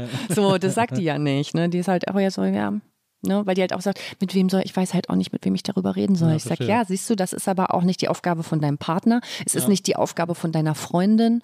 So, wenn ja. du das äh, Gefühl hast, du musst mal mit jemandem darüber reden, dann würde ich sagen, mach das. Ne? Aber dann jemanden Professionelles. Weil ich habe zum Beispiel eine Freundin, die ist Psychologin und das ist so wertvoll für mich, dass die eine Freundin ist und mir einen freundschaftlichen Rat gibt, aber ja. auch manchmal sage ich, boah, ich kann mal gerade nicht mehr klar. Dann hat die das gesagt, ne?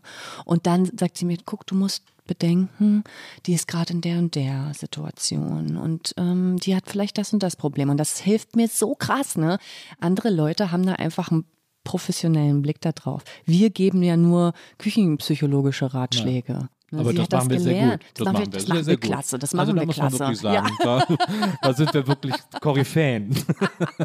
ich finde auch, ich gebe sehr, sehr gute Ratschläge, aber ähm, manchmal können das Leute, die das gelernt haben, besser, weil die zum Beispiel wissen, in welcher Phase der Trauer bist du, was ja, folgt jetzt oder so, ne? Oder Bindungsängste, wo können die herkommen und so. Man muss ja ganz oft auch in seiner Kindheit mal gucken und so weiter. Die wissen das alles. Mhm. Und da kriegst du ganz andere Denkanstöße. Mhm. Und äh, deswegen, also kann ich nur ja, empfehlen. Absolut. Therapie ist wirklich äh, ein spannender Ort. Ja. Äh, man lernt sehr viel über sich selbst und das ist auch nicht immer nur schmerzhaft oder so, sondern es ist manchmal, also in größten Teilen, befreiend. so wie ich es erlebt habe, sehr befreiend, sehr aufregend und dass man richtig Spaß daran hat, äh, ja. das, das zu erleben und das zu machen. Ich hatte auch richtig Spaß, diese, äh, diesen Podcast heute mit dir zu erleben. Ja, äh, ich finde, das war ein ganz schönes Konzept. Ja, es hat Dank. erstaunlich gut funktioniert, muss man sagen. Du hast ja wirklich so viele Themen angesprochen in, auf diesem Album. Voll da geil. konnten wir uns gut heute durchhangeln. Schön. Ähm, vielen, vielen Dank, dass du, äh, dass du bei mir gewesen bist. Vielen Dank für die äh, Einladung. Jennifer. Ich wünsche dir noch äh, ganz viel Erfolg jetzt auch auf der Tour mit dem Album, Vielen dass Dank. das, dass das irgendwie äh, durch die Decke kracht und die Leute alle ausrasten und du irgendwie vor vollen Häusern spielst und so. Dankeschön. Ähm, ich hoffe, dass wir uns ganz bald wiedersehen. Spätestens zum nächsten Album, dann machen wir das dann nochmal. Ja, machen wir das dann nochmal. Ja, ich dachte in deinem dritten Podcast dann vielleicht noch ja, oder so. ich mache dann extra nur einen Podcast zu deinem Album. Ja, danke, das wollte ich hören. Das ist dann jede Folge ein Song. Ja, gut, so machen wir es. vielen, vielen Dank. Vielen Dank an Charlotte, die war heute unsere Producerin. Und liebe ZuhörerInnen der Nils Bokeberg Erfahrung, wir hören uns nächstes Mal wieder hier bei der NBE. Bis dahin, passt auf euch auf, macht's gut. Tschüss. Die Nils Bokeberg Erfahrung. Von und mit Nils Buckelberg. Eine Produktion von Pool Artists. Team Wenzel Burmeier, Lisa Hertwig, Maria Lorenz Buckelberg, Frieda Morische und natürlich Nils Tudo daqui a pouco.